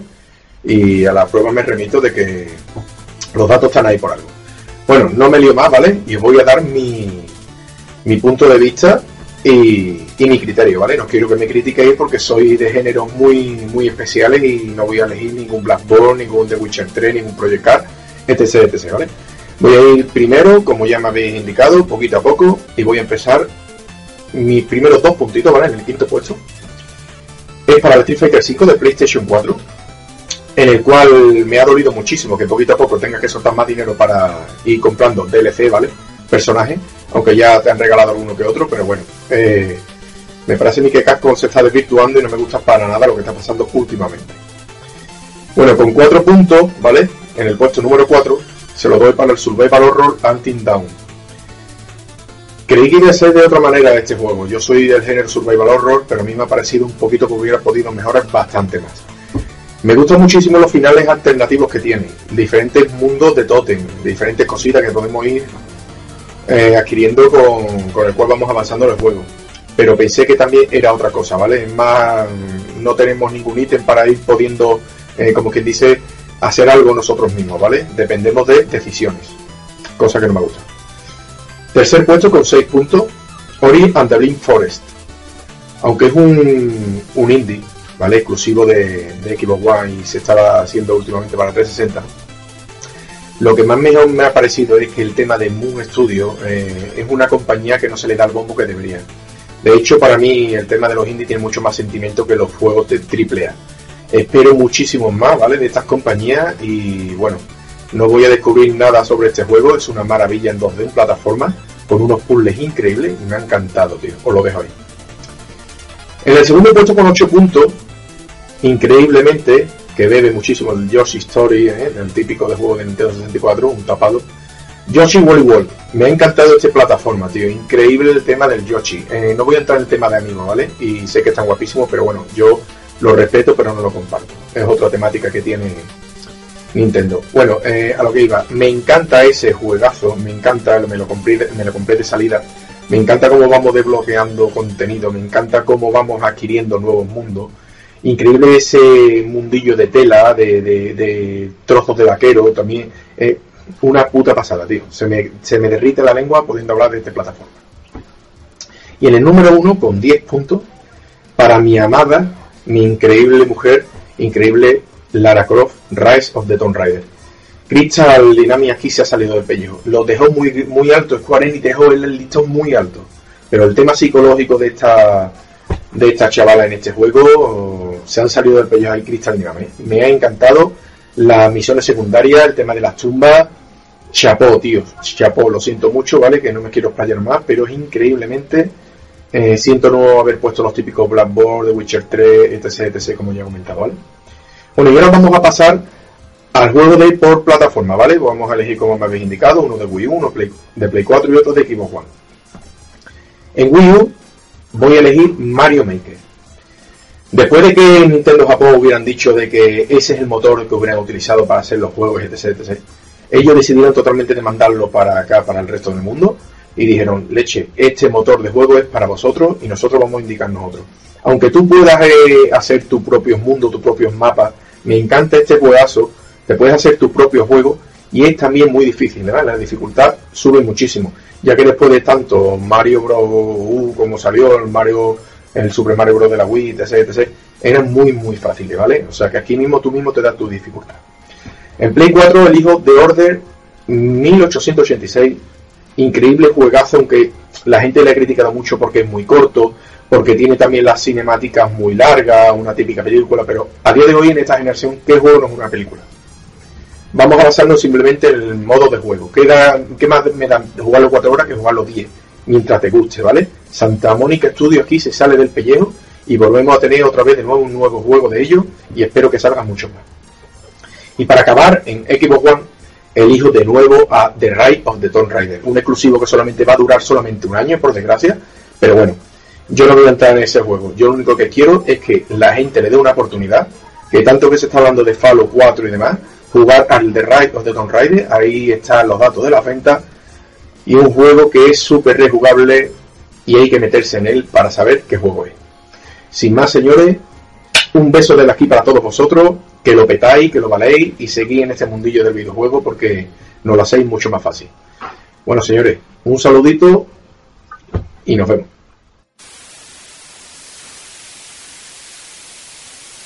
Un saludo a todos y aquí van los gotis míos del año 2015.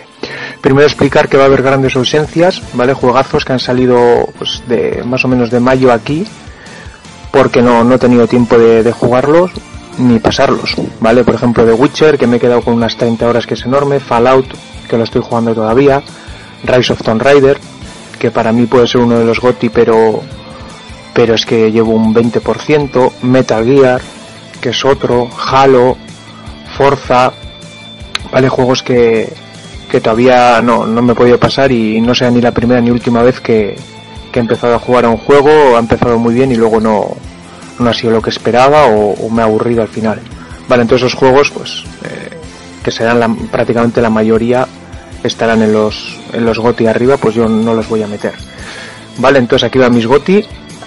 Eh, quinto sería Batman Arkham Knight, ¿vale? Sigo, me sigue gustando el primero, el que más, el Arcan Asylum, pero bueno, eh, este me, lo he pasado y me, ha gustado. No soy mucho del rollo sandbox, pero, pero bueno. Cuarto, voy a meter uno deportivo porque los juegos de deporte me gustan y va a ser NBA 2K16. Eh, al final 2K tiene un nivel altísimo, todos los años eh, mejoran un poquito el anterior, te puede gustar más o menos, pero bueno, este año llevo ya, yo creo que llevo ya más de 100 horas jugadas, llevo un, enganchón tremendo. El día que estos dedos que se pongan a hacer a un juego de, de fútbol, cuidado. Bueno, luego tercero, eh, ha salido en PC también el, el Hori, Hori, ¿vale? Que me ha encantado, me lo he pasado entero. Sí es verdad que me salió un bug y me jodió la partida, pero bueno, es agradecer que, que luego lo parchearon y, pude terminar el juego. Me quedó un 90%, figúrate. Y, y luego resulta que, que parchearon el juego y me lo pude pasar. Segundo, voy a meter Valiant Hearts, un juegazo que me ha encantado, ¿vale? También me lo regalaron en, en Xbox One, en, en Golf y top. Y primero, eh, Bloodborne voy a meter. Eh, no suelo jugar mucho a la Play 4, la tengo y solamente la tengo para, para los exclusivos. Y ha sido el único juego que, que me ha hecho, o sea, darle fuego a la, a la Play 4. O sea, hasta que no me lo pasé, creo que fueron unas 40 horas o así. Eh, no, no, no paré, vamos, no paré. Es un juego que me ha parecido más asequible que un Dark Souls, Demon Souls, que no me los llegué a pasar porque me frustraba mucho. Tengo pendiente el 2, por ejemplo, pero Bloodborne sí es verdad que no me pareció tan complicado o, no sé, me gustó, me gustó mucho ese juego. Y luego los exclusivos, pues de cada plataforma, en Play 4 lógicamente eh, Bloodborne, ¿vale? Me, pues, por lo dicho, si lo meto en el GOTI, pues en exclusivo lo voy a, lo voy a meter Bloodborne. En One, ya sé que no es exclusivo, pero metería, porque ha salido en PC, metería Ori, juegazo que me ha encantado. Y en Wii U eh, creo que salió en enero y por eso lo voy a meter, voy a meter Capitán Toad, eh, un juegazo que vamos, me ha encantado. Pues eso es todo, un saludo. Muy buenas a todos. Eh, bueno, antes de nada quería agradecer eh, que me ofrezcáis la oportunidad de aportar mi granito de arena al GOTI y por supuesto felicitaros a todos eh, por la gran labor que estáis haciendo con el punto de mira, ¿no? Un programa que se ha convertido en un referente de la podcastfera y que, bueno, aunque no soy un oyente muy participativo, sabed que siempre os llevo en mi lista de reproducción y por lo general no suelo perderme ninguno de vuestros cortitos programas. En fin, y respecto al tema que nos lleva, eh, lo primero que querría puntualizar es que, bueno, confeccionar un ranking global de juegos anuales eh, de forma totalmente objetiva, yo creo que es labor casi imposible. En primer lugar, porque, bueno, para ello tendría que haber jugado, evidentemente, a todo lo que ha salido. Y en segundo lugar, porque, bueno, aun habiendo jugado, es eh, muy complicado ordenar juegos de distintos géneros sin dejar de valorar apartados que no son comunes a todos. Por ello me vais a permitir eh, que en esta ocasión eh, deje de lado algunos fuertes candidatos como The Witcher 3 o Fallout 4, ya que no he podido jugarlos, y me centre sobre todo en los que sí he podido tocar en mayor o menor medida, que yo creo que es lo realmente justo. Y bueno, en base a esto eh, dejo de enrollarme, que se me acaba el tiempo, y paso rápidamente con mi ranking. En quinto lugar eh, voy a darle dos puntos a Batman Arkham Knight y si se me permite puntualizar a cualquier versión menos a la de PC por motivos evidentes. ¿Por qué? Pues eh, porque es quizá la culminación de la experiencia Arkham. Eh, todo lo que vimos en las eh, tres entregas anteriores, salvo que ahora multiplicado por 10. Eh, si te gusta el murciélago es su juego definitivo. Y no está más alto simplemente porque es quizá demasiado continuista y la historia podría haberse conducido un poquito mejor. En cuarto lugar eh, se va a llevar los cuatro puntos, un juego que no suele estar en las quinielas para Gotti por haber salido muy tarde, pero que después de haberle echado un buen número de horas eh, no me perdonaría si lo obviara. Por supuesto, me refiero a Xenoblade Chronicles X de Wii U. Eh, yo creo que no exagero si lo califico como el mejor JRPG de este año. Una historia absorbente, un sistema de combate profundo, el mundo más grande que se ha creado hasta la fecha y cientos y cientos de horas de exploración y diversión. Como digo, dentro del género es eh, de lo bueno lo mejor. Y quizás la única pega es eh, no disponer de bastante tiempo libre como para exprimirlo como Dios manda. En tercer lugar, con 6 merecidos puntos, otro juego que quizá por temas de exclusividades temporales podría pasar también desapercibido, pero que aún así merece más que nadie estar en esta posición y que no es otro más que Rise of the Tomb Raider. Eh, sin duda el juego definitivo de Lara Croft, que sabe tomar lo mejor de su entrega anterior y explotarlo aprovechando pues eh, todo el potencial ¿no? que ofrece la Xbox One. Tiene aventuras, exploración, plataformeo y mucha, mucha acción. Vamos, que no le falta de nada y cumple su objetivo mejor que ninguno. En segundo lugar, eh, voy a darle 8 puntos a un juego que, bueno, a pesar de haberle echado casi 200 horas, eh, con platino incluido, de poseer un apartado gráfico impecable, un sistema de juego inmejorable y de que su historia y desenlace a día de hoy me siguen pareciendo una genialidad, pues bueno, se queda unos pasitos de alcanzar a Migoti. Hablo con todo el dolor de mi alma de Metal Gear Solid V. Como digo, el juego me ha encantado y lo he disfrutado como no disfrutaba de esta saga en mucho tiempo, pero quizá algunos fallos de diseño en la recta final del juego, eh, le han restado esos pocos puntos que le faltaban para superar al que viene a continuación. Y es que, bueno, me estaría engañando a mí mismo si no pusiera en primer lugar eh, con 10 puntazos bien merecidos a la última gran obra maestra de From Software, a Bloodborne. Un juego que bebe de una saga que ha sido capaz de crear un género propio con una dificultad exquisita, un diseño de niveles brillante, un pedazo de apartado artístico sensacional y en general eh, una jugabilidad que yo creo que no tiene ninguna fisura. Sinceramente, yo no he sido capaz de encontrarle defectos a este juego. Y por eso es por lo que, bajo mi humilde opinión, eh, más merece ser el GOTI. Y bueno, en cuanto a los eh, GOTY sistema, eh, viendo mi ranking, yo creo que siendo coherentes están bastante claros, ¿no? Para Wii U sería Xenoblade Chronicles X, eh, para Xbox One sería Rise of the Tomb Raider y por supuesto para PS4 sería Bloodborne. Y bueno, eso es eh, todo. Reitero mis agradecimientos por permitirme participar en los premios y nada, a ver cuál acaba ganando. Un abrazo muy fuerte a todo el equipo. Muy buenas compañeros de En el Punto de Mira, Gasublade, Capi, Gapes y el resto de contribuyentes. Aquí os dejo un saludo, soy Oscar Oliva y bueno, voy a colaborar con la votación del, de los mejores del 2015.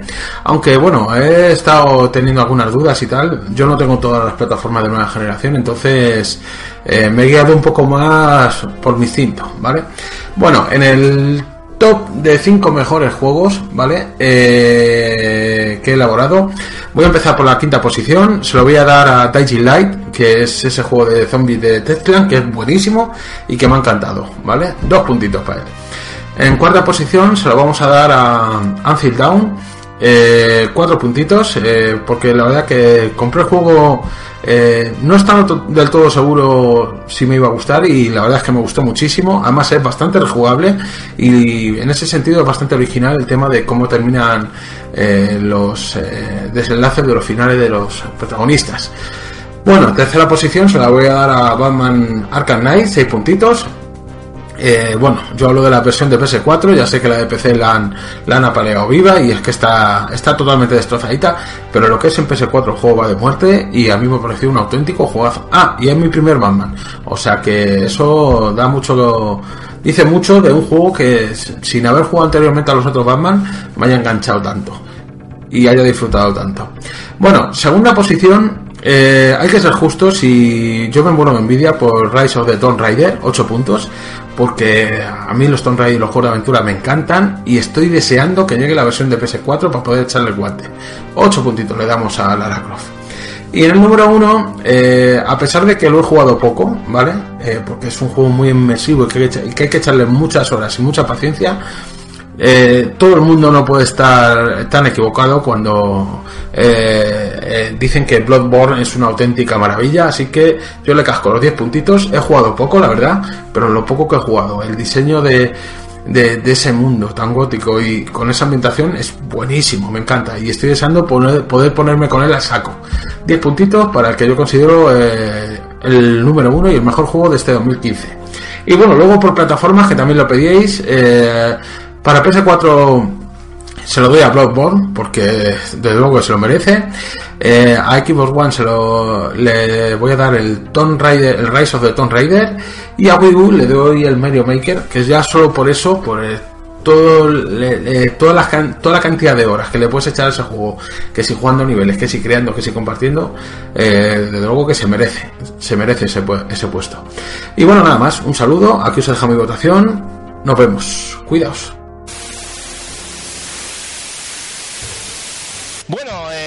De nuevo retomamos la, emisión para el recuento del sexto bloque de votos. Y como no, queremos dar las gracias a, bueno, a Raúl Cautivo, que ha estado también por aquí con su vídeo, pues le mandamos un saludo.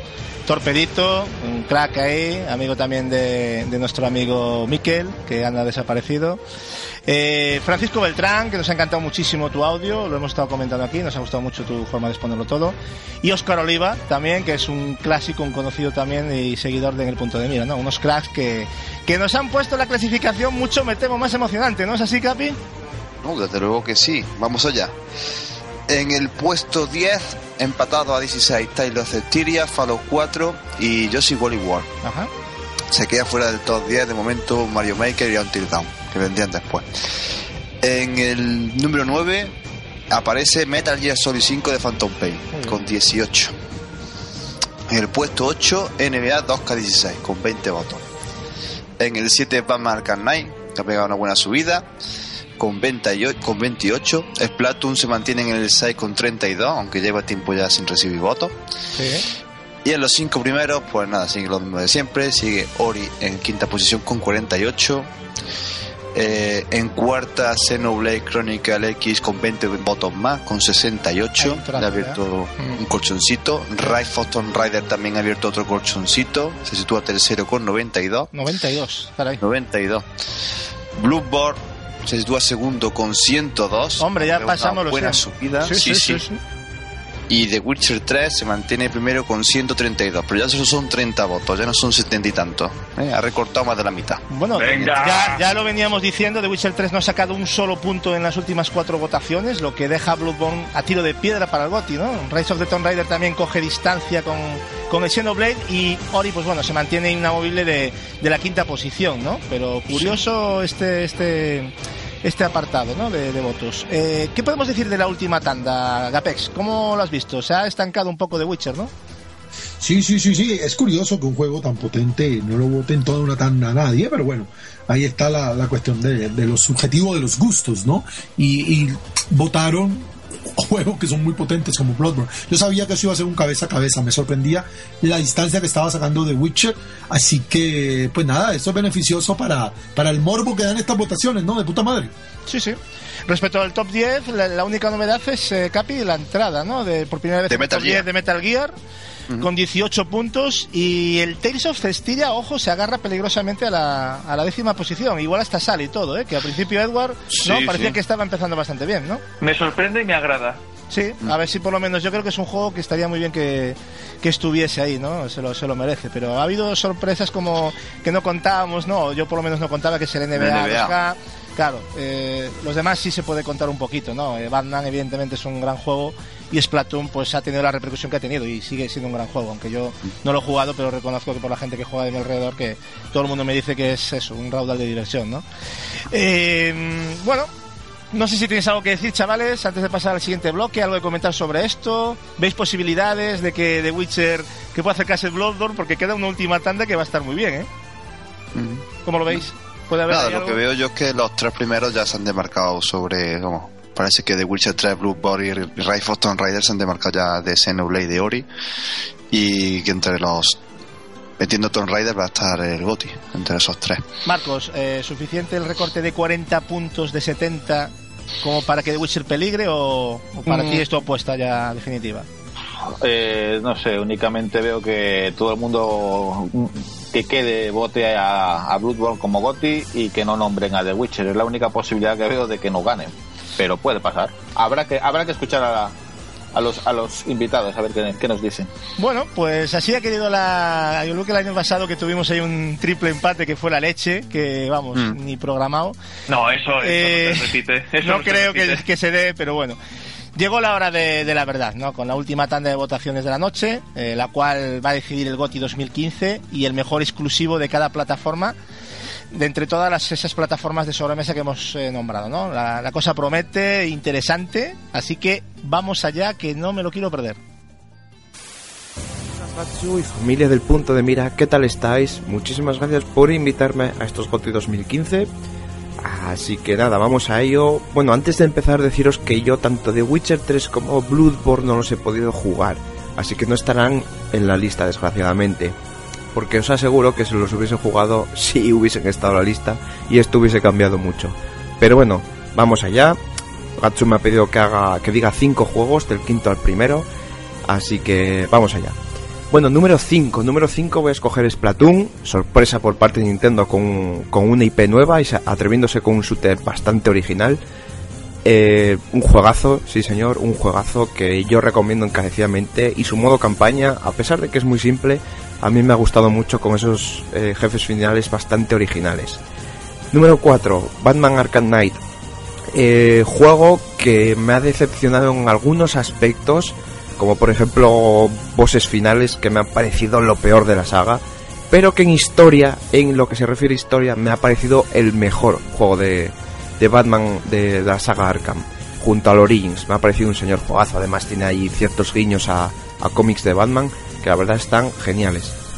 Tercer puesto, Fallout 4. Bueno, Fallout 4 sincera- sinceramente me está quitando la vida, me está quitando mis horas de vida poco a poco. Es el primer Fallout que juego, estoy perdiendo la virginidad con esta saga. Y la verdad es que en cuanto me lo acabe, pienso jugar a- a los primeros, o al menos intentarlo, ya que sobre todo el primero y el segundo son bastante jodidillos, pero oye, hay que intentarlo. Eh, ¿Qué más? Eh, segundo puesto, segundo puesto, Xenoblade Chronicles X, dos años largos esperando para que no- Monolith Soft nos trajese esta puta obra de arte, así os lo digo. Es increíble que esto lo pueda mover una Wii U. Sí que es verdad que tiene ciertas carencias eh, de eh, gráficas el juego en algunos aspectos, pero lo que son los paisajes, yo creo que aquí no, no hay duda de que han hecho un trabajo espectacular. Y vamos, el mejor JRPG que ha salido este año, sin duda, vamos, al menos, al menos para mí. Primer lugar, y esto posiblemente me llevan palos por ello, yo lo siento mucho, pero a mí Metal Gear Solid 5 de Phantom Pain me ha parecido un señor juegazo y es mi goti del año, sin duda. Sí que es verdad que tiene, que tiene muchas carencias, sobre todo en el modo historia, la manera de contarlos, eh, personajes que no, que no explotan su papel, como por ejemplo Revolver Ocelot. Pero, pero sí es verdad que hay ciertas misiones que, que sin dudas son Kojima total y te llegan, te llegan al alma. Y seguramente que Gatsu sabe, sabe de lo que estoy hablando. Y a nivel jugable ya ni digamos, ¿no? O sea, el mejor Metal Gear a nivel jugable que, que, hay hasta ahora. Esto es lo que quería hacer Kojima ya desde Metal Gear Solid 2. O sea, que, que señor juegazo, sí señor. Y, y, y bueno, hasta aquí mis goti, mis goti prácticamente, mis, mis cinco goti del año. Y bueno, también nos ha pedido Gatsu que, que digamos uno de One, de, de, o sea, el mejor exclusivo que ha salido en One, en Wii U y en PlayStation 4. Y me hace gracia porque el tío no ha dicho Steam. El tío, no- bueno, Steam, no ha dicho PC. El muy pero ¿qué te pasa, cabrón? ¿No, no respetas a Gabe Newell? ¿Qué, qué, ¿Qué te pasa, tío? Pero, pero, tío, pero si tú eres un PC y un ceguero como yo, cabrón, vamos a ver, vamos a ver, pues míralo. Yo te voy a decir uno de PC. Y voy a decir Pillars of Eternity, que me ha parecido el mejor juego de rol que ha salido este 2015. Eh, la gente de Obsidian ha hecho un trabajo espectacular y me alegra que hayan vuelto por la puerta grande. Así que, bueno, y la banda sonora que tiene este juego es espectacular, vamos, o sea, es un juegazo de rol como, como, como la copa de un pino, como los, como los antiguos Baldur's Gate.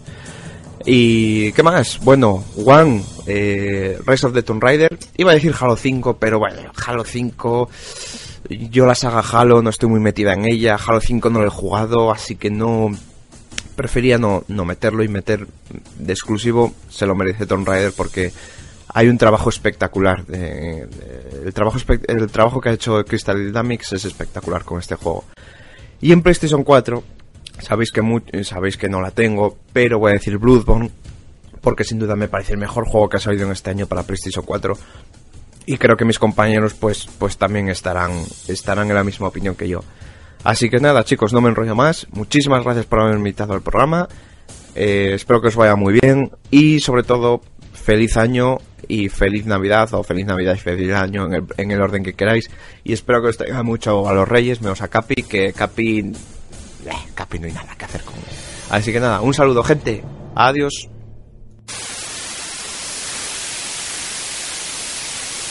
Hola, soy Ties de Diario Un Jugón y bueno, estoy aquí para dar mi, mi puntuación a los GOTI de este año 2015. eh, gracias a la oportunidad que me ha dado en el punto de mira de dar mi opinión. Y bueno, voy a decir que tengo cuatro juegos en vez de cinco porque no he jugado todo lo que me gustaría este año. Y no voy a otorgar puntuación a, juegos que, que no he jugado y que no he llegado hasta el final. Así que el quinto lugar, si queréis, lo podéis asociar a, a la cantidad de juegos que han salido en este año 2015, que me parece increíble, la cantidad de juegos que hemos tenido, que por fin ha empezado un poco la nueva generación, ya un poco en serio, y que por supuesto lo que nos espera en los próximos años va a ser muy grande. Así que muy contento en ese sentido. Y bueno, mi cuarto lugar se lo voy a dar a Pillar of Eternity y el, el caso es que estoy jugando ahora mismo a este juego, no sé, llevo, llevo algo más de dos horas. Es verdad que he dicho que voy a dar mi puntuación en base a los juegos que he jugado hasta el final, pero bueno, este lo estoy jugando, no creo que me decepcione, no creo que sea un mal juego y también se lo le quiero dar el cuarto lugar por, por el juego que es, un juego tan clásico hoy en día de un RPG estilo Baldur Gate que tampoco se ven hoy en día, quitando alguna excepción y, es todo un logro que se haga un juego así y muy bienvenido sobre todo para la gente que- como yo que nos gusta el género. En tercer lugar y seis puntos se lo voy a dar a Batman Arkham Knight porque creo que es un gran cierre a la trilogía de Rocksteady. Eh, creo que se le da mucha importancia al coche, si es cierto, pero a mí, sin embargo, esa parte me ha gustado bastante porque la llevaba esperando desde el primero que jugué, así que en ese sentido muy bien. Creo que es un juego con un apartado técnico muy, muy brillante, superlativo, eh, con una producción bestial en todos los sentidos y que se merece ese tercer lugar. Voy a ir un poco rápido porque es la segunda vez que grabo esto y, y la otra se me había quedado un poco larga. El segundo lugar se lo voy a dar a Metal Gear Solid 5 de Phantom Pain. Eh, este juego que, que para muchos es una basura, eh, sinceramente no creo que sea así. Creo que, que se le ha dado demasiado protagonismo o la prensa lo, le ha otorgado unas puntuaciones demasiado altas, puede ser. Eh, no es un juego perfecto, eso está claro, tiene muchos defectos, pero creo que sus virtudes están por encima de, de todos los restos de apartados y que tiene una jugabilidad inmensa, un control muy depurado, es muy divertido, muy adictivo, eh, siempre tienes ganas de jugar, dejas de jugarlo y tienes ganas de continuar. A mí sinceramente me da pena que haya terminado la historia principal y me gustaría que hubiera más juego, así que eh, cuando algo me deja en ese sentido, con esa sensación, creo que, que se merece muchos elogios y por mi parte el segundo lugar y 8 puntos para Metal Gear Solid 5 de Phantom Pain. Y el primero, para los que me conozcáis, queda claro que, que cuál es y es The Witcher 3. Los 10 puntos van para él porque lo he jugado en consola, en versión de consola de equipo One. Eh, todos estos juegos los he jugado en equipo One, pero no es el Pillars of Eternity, que lo estoy jugando en PC. Y tengo que decir que el juego me ha parecido una brutalidad, que, que CD Projekt ha marcado un pedazo de juego, que tiene un mundo enorme, que, que, te, que te invita a perderte por él, a explorarlo, que todos los lugares son independientes de que no te recuerdan a, otros sitios que ya has visitado. Creo que está todo muy bien diferenciado, que la historia está muy bien, la narrativa, el personaje Geralt es, un, es brutal, o sea, ya lo hemos visto durante la saga, pero eh, las decisiones que toma, la mezcla de, de misiones principales con secundarias eh, que se mezclan unas con otras y se, se asocian y cosas que haces en unas tienen que ver en otras y, y, eh, a la inversa también. El apartado técnico que me parece brutal. yo creo que este juego ha marcado un nuevo listón en el género RPG y de aquí a ahora para mí todos los juegos tienen que estar así como mínimo. Sé que es exigir mucho a la industria, pero The Witcher 3 creo que, que ha dado un paso adelante en este género en muchos sentidos, que sí que tiene sus carencias, como todos los juegos que tienen, todos los juegos tienen sus defectos, pero este tiene muchísimas virtudes, muchísimas más virtudes y es una brutalidad. Invito a todo el mundo a probarlo, eh, que puede ser, puede que no sea el juego de todos, pero para mí es lo mejor que he jugado este año y lo mejor que he jugado mucho tiempo. Y para él los 10 puntos. Y en la segunda parte, eh, dar un premio a los exclusivos por cada consola, pues como yo no, no tengo, solo tengo la Xbox One, pues voy a dar un poco a los juegos que para mí son grandes exclusivas de cada consola y juegos que a día de hoy eh, pues me invitarían un poco a comprar la consola si no la tuviera en ese caso. Así que voy a empezar por Wii U y para mí Xenogears Chronicle X es un juego que me invita a comprar la consola. O sea, yo no creo que sea un juego que me decepcione y, compraría una Wii U solo por él. Así que para mí creo que es la gran exclusiva de este año. En el caso de PlayStation 4 eh, se lo voy a dar a Bloodborne porque creo que es otro juego en este caso que es una exclusiva de Sony de PlayStation 4 y es un juego que también me invitaría a comprar la consola a día de hoy. O sea, le tengo ganas, eh, me gusta lo que veo, me gusta el diseño, la jugabilidad. Eh, Dark Soul también me atrae bastante y, y es un juego que, que me invitaría a comprar la consola hoy en día. Así que se lo voy a dar a él. Y en el caso de Xbox One, eh, he estado, como es la consola que tengo y, y, todos los juegos que he jugado pues son de esta consola, aunque ninguno es exclusivo, todos son multiplataforma, pues se lo voy a dar al Tomb Raider, al Rise of the Tomb Raider, porque creo que aunque se trata de una exclusiva temporal, ya sabemos todos que dentro de un año también saldrá en PlayStation 4 y en unos meses estará disponible en PC. Creo que de cara a Navidades puede ser una gran apuesta. No creo que sea un juego malo. El primero me encantó y este todo apunta a que es mucho mejor, así que será un juego enorme, súper divertido, parece más variado y, yo creo que de cara a Navidad y de cara a este 2015 puede ser la gran apuesta de, de Microsoft y de su consola y es un juego que quizás me invitaría a comprar la consola, que sí, que no es una exclusividad, eh, que es una exclusividad temporal y que el año que viene pues se puede, puedes hacerte con él para la PlayStation 4 o en unos meses en PC. Pero como a día de hoy es una exclusiva, pues se lo otorgo a él. Y nada, eh, esta vez no me he ido mucho de tiempo, pero y nada, muchas gracias al el punto del Mira por, por dejarme dar mi opinión. Eh, no son los mejores juegos, eso seguro que, quizás no lo son. Para mí son los mejores que he jugado este año y nada, para ellos van los puntos que he otorgado. Así que nada, un abrazo a todos.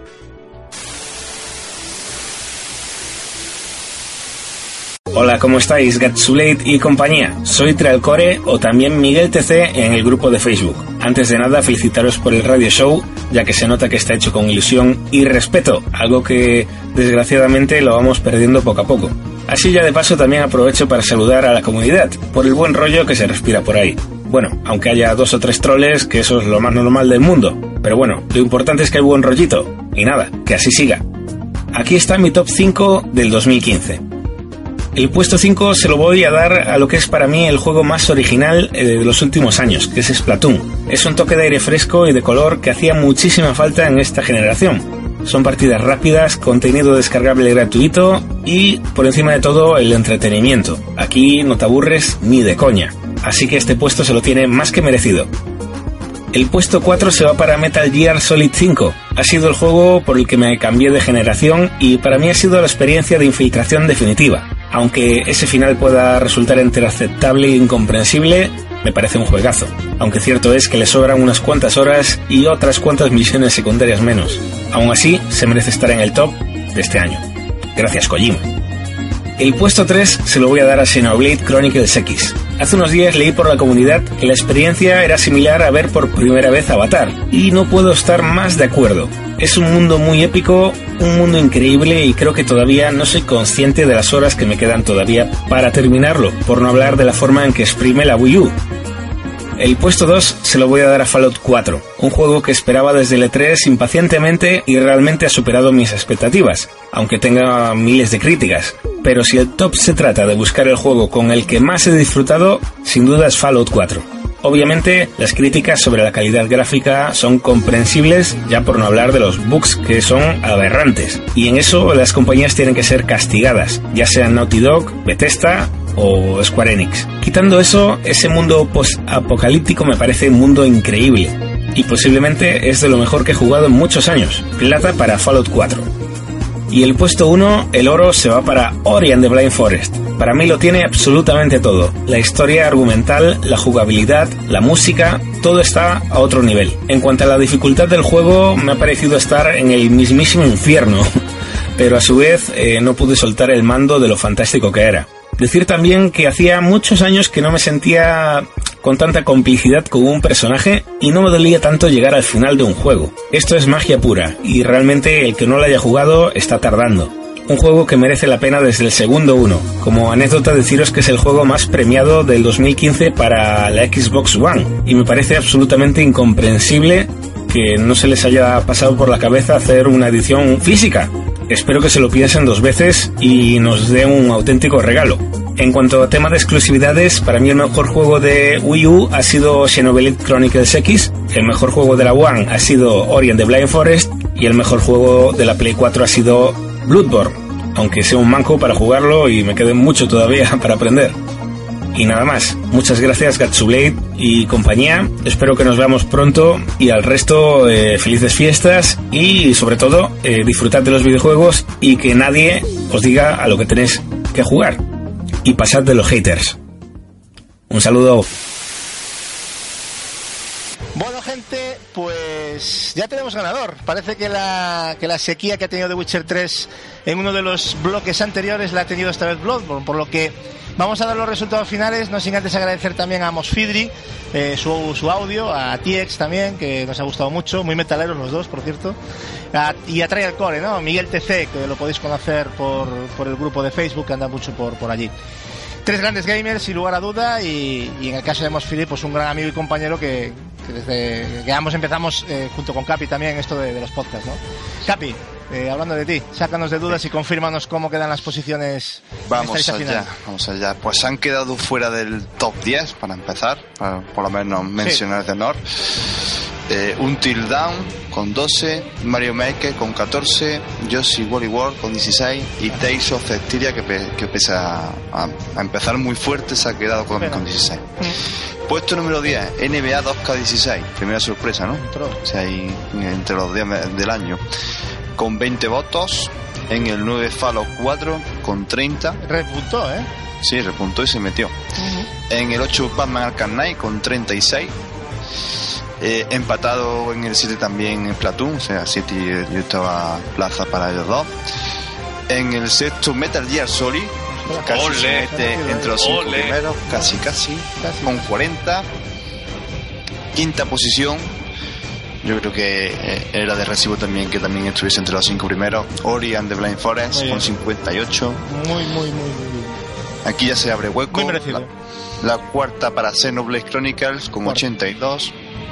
Tercero Ray of Tomb Raider con 92. Segundo Bloodborne con 102. Y, y The Witcher 3 eh, con 142 votos, 40 votos de diferencia. Al final le sacó, le sacó 10 más. 10 más. Bueno, pues eh, ya tenemos ganador para el GOTY 2015, gracias a los votos de la audiencia, ¿no? Y, y este es nada más ni No, no, menos no, que. Que, como bien ha dicho mi compañero Capi, pues el de Witcher 3, con una ventaja 3. de 40 puntos frente a otro de los grandes favoritos, Bloodborne, que la verdad es que se sabía que iba a estar ahí arriba. Y a 50 y 60 puntos eh, del magnífico Rise of the Tomb Raider, no nos olvidemos, Xenoblade X eh, respectivamente, ¿no? 50 cada al Rise y 60 al, al Xenoblade. Y con un Ori que ocupa una más que merecida para mí, insisto, quinta posición. Eh, bueno, chavales, decidme cada uno de vosotros, y esto vamos a ir ya uno a uno, cuáles eh, son vuestras valoraciones personales sobre el resultado final. Empezamos por Edward. Edward, ¿cómo has visto estos GOTI? Pues me ha encantado. Eh, creo que sobre todo los tres primeros puestos están más que merecidos. Aunque siendo desconocedor de Tomb Raider, me fío de vuestro criterio y a mí el primero me encantó. Y creo que no pondría ninguna duda que merecería un puesto Es entre, entre los cinco. Te encantará, seguro. No Seguro, seguro. Eh, me ha encantado por fin ese subidón de Metal Gear porque se merecía. Lástima que no, ha llegado a- no haya llegado a la quinta posición, pero Metal Gear 5 se merecía estar eh, bastante alto. Sí, un poco y, más una sec- y la sexta posición está muy bien. Y por lo general, un muy buen top 10, ¿eh? bastante variadito, sobre todo, y me ha sorprendido el NBA en, en la décima posición. Se ha metido. Y Fallout 4 al final se metió en Fallout novena, 4 al final se ha metido, ¿eh? se ha, se ha metido ahí por la brecha y ha tenido su hueco. Ha tenido su hueco y eso que ha sido un defenestrado, pero se- ha habido un par de, creo, de oyentes que han, le han metido un 8, ¿no? Y 8 y 6, es, creo que he oído un par de ellos. Y eso, Sí, pues, Mofidi le metió un 6. Sí, entonces eso al final pues acabó sumando. Es como una cosa parecida como le pasó a Metal Gear, ¿no? También, que estaba casi defenestrado con 6 puntos y despegó casi al final, ¿no? Eh, Marcos, cuéntanos tú. Pues me parece un top 5 de esta lista de 10 que la verdad es, casi se parece a, lo que tengo yo en, en mente, o sea que no, no, no va desencaminado. Me sorprende de verdad porque no me lo esperaba, no me lo esperaba lo del Tomb Raider, básicamente porque como que lo veo ahora mismo en un ambiente como un juego, ya lo han dicho otros por ahí, como un poco olvidado, o sea, como ha sido exclusivo de One y está por ahí Exacto. como Es cierto, fulano. es cierto. Y, y al final todo el mundo piensa lo mismo, pero todo el mundo se acuerda de él. Y luego las ventas no, a lo mejor no han. Claro, es Eso sí, que, eso sí que me extraña. Pero es que la venta es lógico porque todo el mundo tiene Play 4. ¿Dónde lo van a Bueno, también es cierto. O espera la versión de PC, claro. Y, y luego, pues, me esperaba más, me esperaba más de Xenoblade Chronicles por lo que habla todo el mundo. O sea, hay un, hay un hype enorme por este juego y encima, eh, teniendo en cuenta de que es un juego que salió recientemente y eso es, normalmente siempre ayuda a la hora de votar a, a recordar este juego, un juego reciente y me, me llama la atención de que quedara en, en- en cuarta, en cuarta posición, la verdad.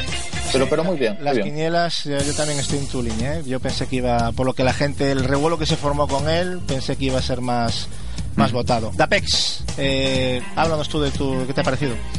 A mí me gusta, eh, sobre todo el puesto 5 en adelante, de quizás del 6 hacia abajo, creo que, que casi ninguno estaría, con alguna excepción, en mi lista, pero en los cinco primeros me parecen más que justos. Tomb Raider, y ya sabemos que Crystal Dynamics con Lara hace muy buenos trabajos, no solo el reboot, sino lo que ha hecho, empecé con los Guardian of the Light y Tomb of Osiris, y bueno, ahora con este, pues realmente es una saga que, que han que están trabajando con, mucho éxito y mucho atino.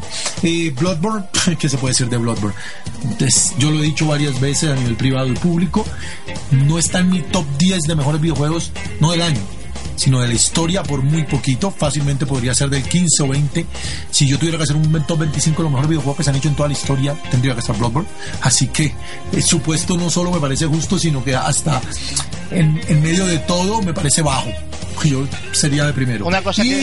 Sí, sí, sí, perdón. Dime. No, no, el, sí, caso, el caso de Witcher, pues, es la culminación, entre comillas, de, de una saga que, que, que empezó muy tapadita con el primer juego de CD Projekt y que fue cogiendo muchísima fuerza y, y bueno, es más que entendible. Aparte, dos, como dicen ustedes, ¿no? Dos, tet- dos tetas tiran más que...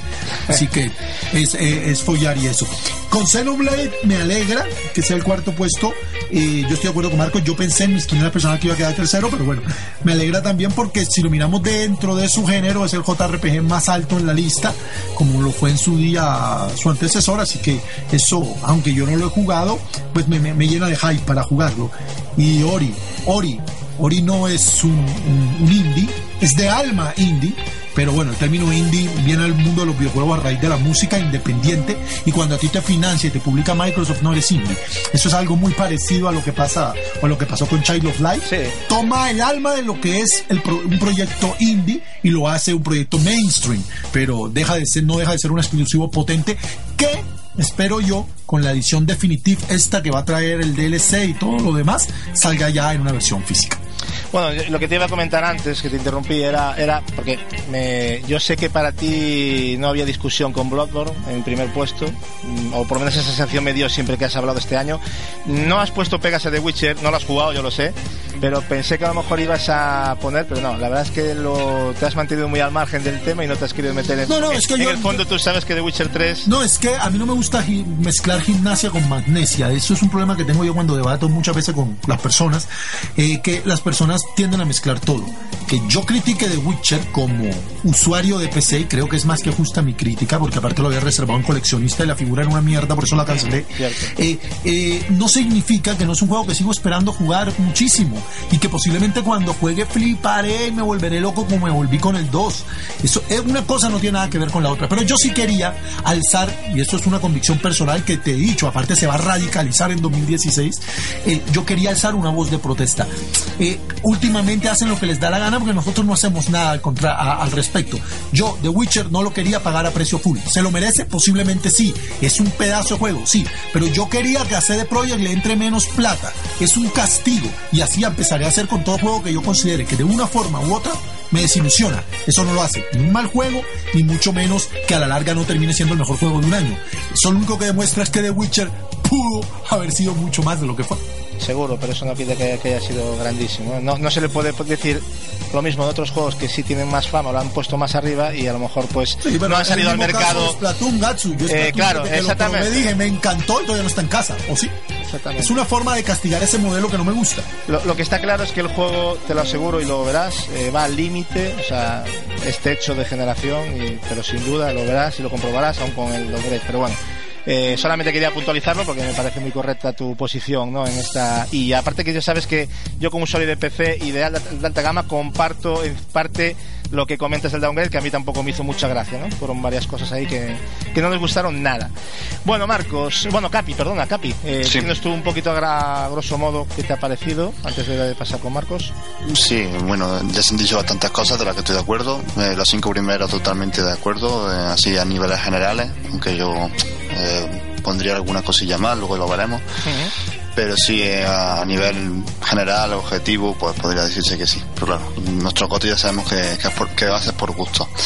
En cuanto a... A mí me ha, me ha chocado una cosa, que estuviese Splatoon tan alto y no estuviese, por ejemplo, otros juegos de Wii U, otros exclusivos que yo veo que han tenido más repercusión, ¿no? Como por ejemplo Mario Maker o, o más calidad personal, a mi modo de ver, que tiene yo Coño, que, que se vendieran completos, porque si metemos Splatoon, metemos Battlefront, tío, que es la polla. Exactamente, que no salió ni votado ni, Ni una sola votado, vez. pero no lo metemos porque el Increíble, eso mierda, también es otra cosa que quería comentar, pero ya que lo sacáis vosotros ahora. así. Yo también Battlefront no Wii U un preferiría solo voto. Mario Maker, que considero, lo dijo alguno de los invitados, es el Mario 2D definitivo, en mi opinión lo es. O incluso Star Fox, ¿no? Que, que es una novedad bastante potente, pero, pero bueno. Y nada, me ha sorprendido también con todo lo que se ha hablado de Fallout 4, que estaba un hype detrás increíble con Fallout 4 y al final no, no se aparece ahí entre lo que es el 9. Eh, Metal Gear también ha sido un pe- un pequeño- una pequeña decepción, pero bueno. Eh, básicamente, ¿qué he dicho antes? En Eh, no, Star Fox? te iba a decir No, que no. eso es abril, ¿no? Claro. Es que No, Star Fox no, no sale en abril, chicos, es que te iba a comentar. Sí, sí, sí, sí, sí, lo que pasa es que Quería, decir el no, quería decir el Project Zero. Vale, pero bueno. El problema del proyecto El que sí, el, no el tiene idioma. Mm. El idioma. Pero bueno, así me parece bastante mejor juego a mi modo de ver, ¿eh?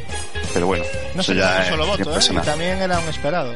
No, claro, es, es sobre todo por el modelo de juego, partidas cortas que, en fin, mm, el modo campaña es muy flojo para mi, mi modo de ver, en fin. Pero bueno, Bueno, Splatoon se le ha premiado la diversión y el precio, ¿no? Que también fue un poco bajo, o sea, luego los DLCs, aunque yo no Sí. estoy de acuerdo con esa política, pero por lo menos son gratuitos. Bueno, ahí al hacer la comparación con Battlefront sí sale ganando, ¿no? Porque ni paga ciento Claro. y pico de euros como se pagará con Battlefront, ni, y aparte todo lo que llega hasta el día de hoy ha sido gratis. Así que Exactamente. ahí hay que ser un poco justo. Sí, sí, aunque no guste el sistema y sean similares, pero no tiene nada que ver, evidentemente, porque claro, eh, no hay una diferencia entre pagar y no pagar, muy Ujú. grande. Eh, perdona, Capi, con- concluye. sí, ya concluyendo, pues. Bueno, también me ha sorprendido un poquillo el NBA 2K16 que parece en la lista, no tanto porque es el mejor juego deportivo que hay, pero que pensaba también que iba, si, si la gente iba a votar al mejor más juego deportivo, pensaba que iba a poder aparecer un FIFA o algo así por el estilo. Pero no, solo. O incluso Call of Duty, ¿no? Que hay mucha gente que le gusta mucho Call of Duty. cero, ni Pues un solo parece que. Sí, sí, así me resulta un poquillo curioso. Hubo grandes, ausencias, sí. Nada de Assassin, sí, sí. Assassin's Ah, Zero no, no, no ha conectado, pero yo creo que, bueno, ya sabemos la historia con Assassin's y yo creo que hay mucha gente que yo ya te digo, no voy a evaluar el Syndicate porque no lo he probado, pero he, he decidido tomar una pausa con la saga, lo compraré seguramente, pero yo creo que como yo ha pensado mucha gente y no sé las ventas tampoco que ha tenido, pero no creo que haya vendido Muy tapado, demasiado. muy ¿eh? tapado. Mm. Bueno, Marcos, eh, nos queda que nos digas eh, los resultados finales sobre el mejor juego exclusivo de Wii U, PlayStation 4 y One de 2015, ¿no? Y el mejor de entre, de entre estos tres sistemas. Así que te cedo, Simón, que esto también es importante. Bueno, a ver, por número, por número de votos, el mejor exclusivo de, de Wii U, eh, la verdad ha sido Xenoblade Chronicles, que no, no ha extrañado, es un juego que reciente y ha, y ha pegado fuerte. Ha tenido, ha tenido nueve votos y, y bueno, ahí se, ahí se destacó bastante en, en Wii U. Mientras que eh, en One, eh, sorprendentemente, lo vuelvo a decir, porque es, es un año donde ha, ha, estado Halo, donde ha estado Forza, donde han estado juegos muy potentes en One. En Rise of the Tomb Raider se, se ha elegido como el, el mejor exclusivo de, de, One de este año 2015. Ha arrasado, ha llevado muchos votos en los dos sentidos. En para, ser un, para ser un juego así medio olvidado que, que vende poco, pues mucha gente se acuerda de, de la pechonalidad de Lara. Eh, bien, en el digamos que el mejor exclusivo de PlayStation 4 creo que mucha gente mmm, sin hacer eh, ninguna encuesta ya, ya sabría de antemano o adivinando quién iba a ser el número uno porque descaradamente ha sobre, sobrepasado en, en calidad a, a, todo lo visto que es Bloodborne. Bloodborne sí. sí con, con, 17 votos 17. Y, siendo, y, siendo, este el juego eh, más votado de todos los exclusivos de todas las plataformas. Por lo tanto, quedaría como mejor exclusivo Bloodborne, o sea, ya claramente. Exacto. El mejor exclusivo entre todas las plataformas. Amén. bueno, se lleva. eh, Está muy bien esto, ¿no? Se lleva el GOTI de Witcher 3, me gusta, ¿no? Y mejor exclusivo Bloodborne de Play 4. Me gusta, me gusta. Me, me, me no sé cómo lo veis los sí, demás. A pero... ver, eh, diga, digamos que tanto, bueno, sobre todo en Wii U ha, eh, ha sido bastante repartido lo, los, los, juegos exclusivos. Eh, son muchos genos y, y, y muy variado la, la, votación entre ellos. Cierto que Xeno, Xenoblade Chronicles se eligió como el mejor, pero también hay que tener en cuenta que es, digamos, una especie de juego nicho. Eh, es para gente muy, muy particular, o sea que no despegó todo lo que la gente hubiera pensado de él. Y evidentemente Bloodborne reventó toda la, toda la ecuación. Sí, estaba en las, en las quinielas. Bueno, gente, pues hasta aquí ha llegado la primera de las votaciones, la de GOTI 2015 de En el Punto de Mira, votada por todos los oyentes que han participado y, y en la que creo que ha salido elegido un grandísimo juego y que guste más o guste menos, merece ocupar, yo creo, la, primera de las posiciones y bueno, así lo dicen vuestros votos, ¿no? Y ahora por nuestra parte nos queda valorar lo que los colaboradores de En el Punto de Mira tienen que decir, ¿no? O tenemos que decir en este caso eh, respecto a, a sus GOTI, nuestros GOTIs de de 2015. Así que no perdamos más tiempo y vamos con las votaciones.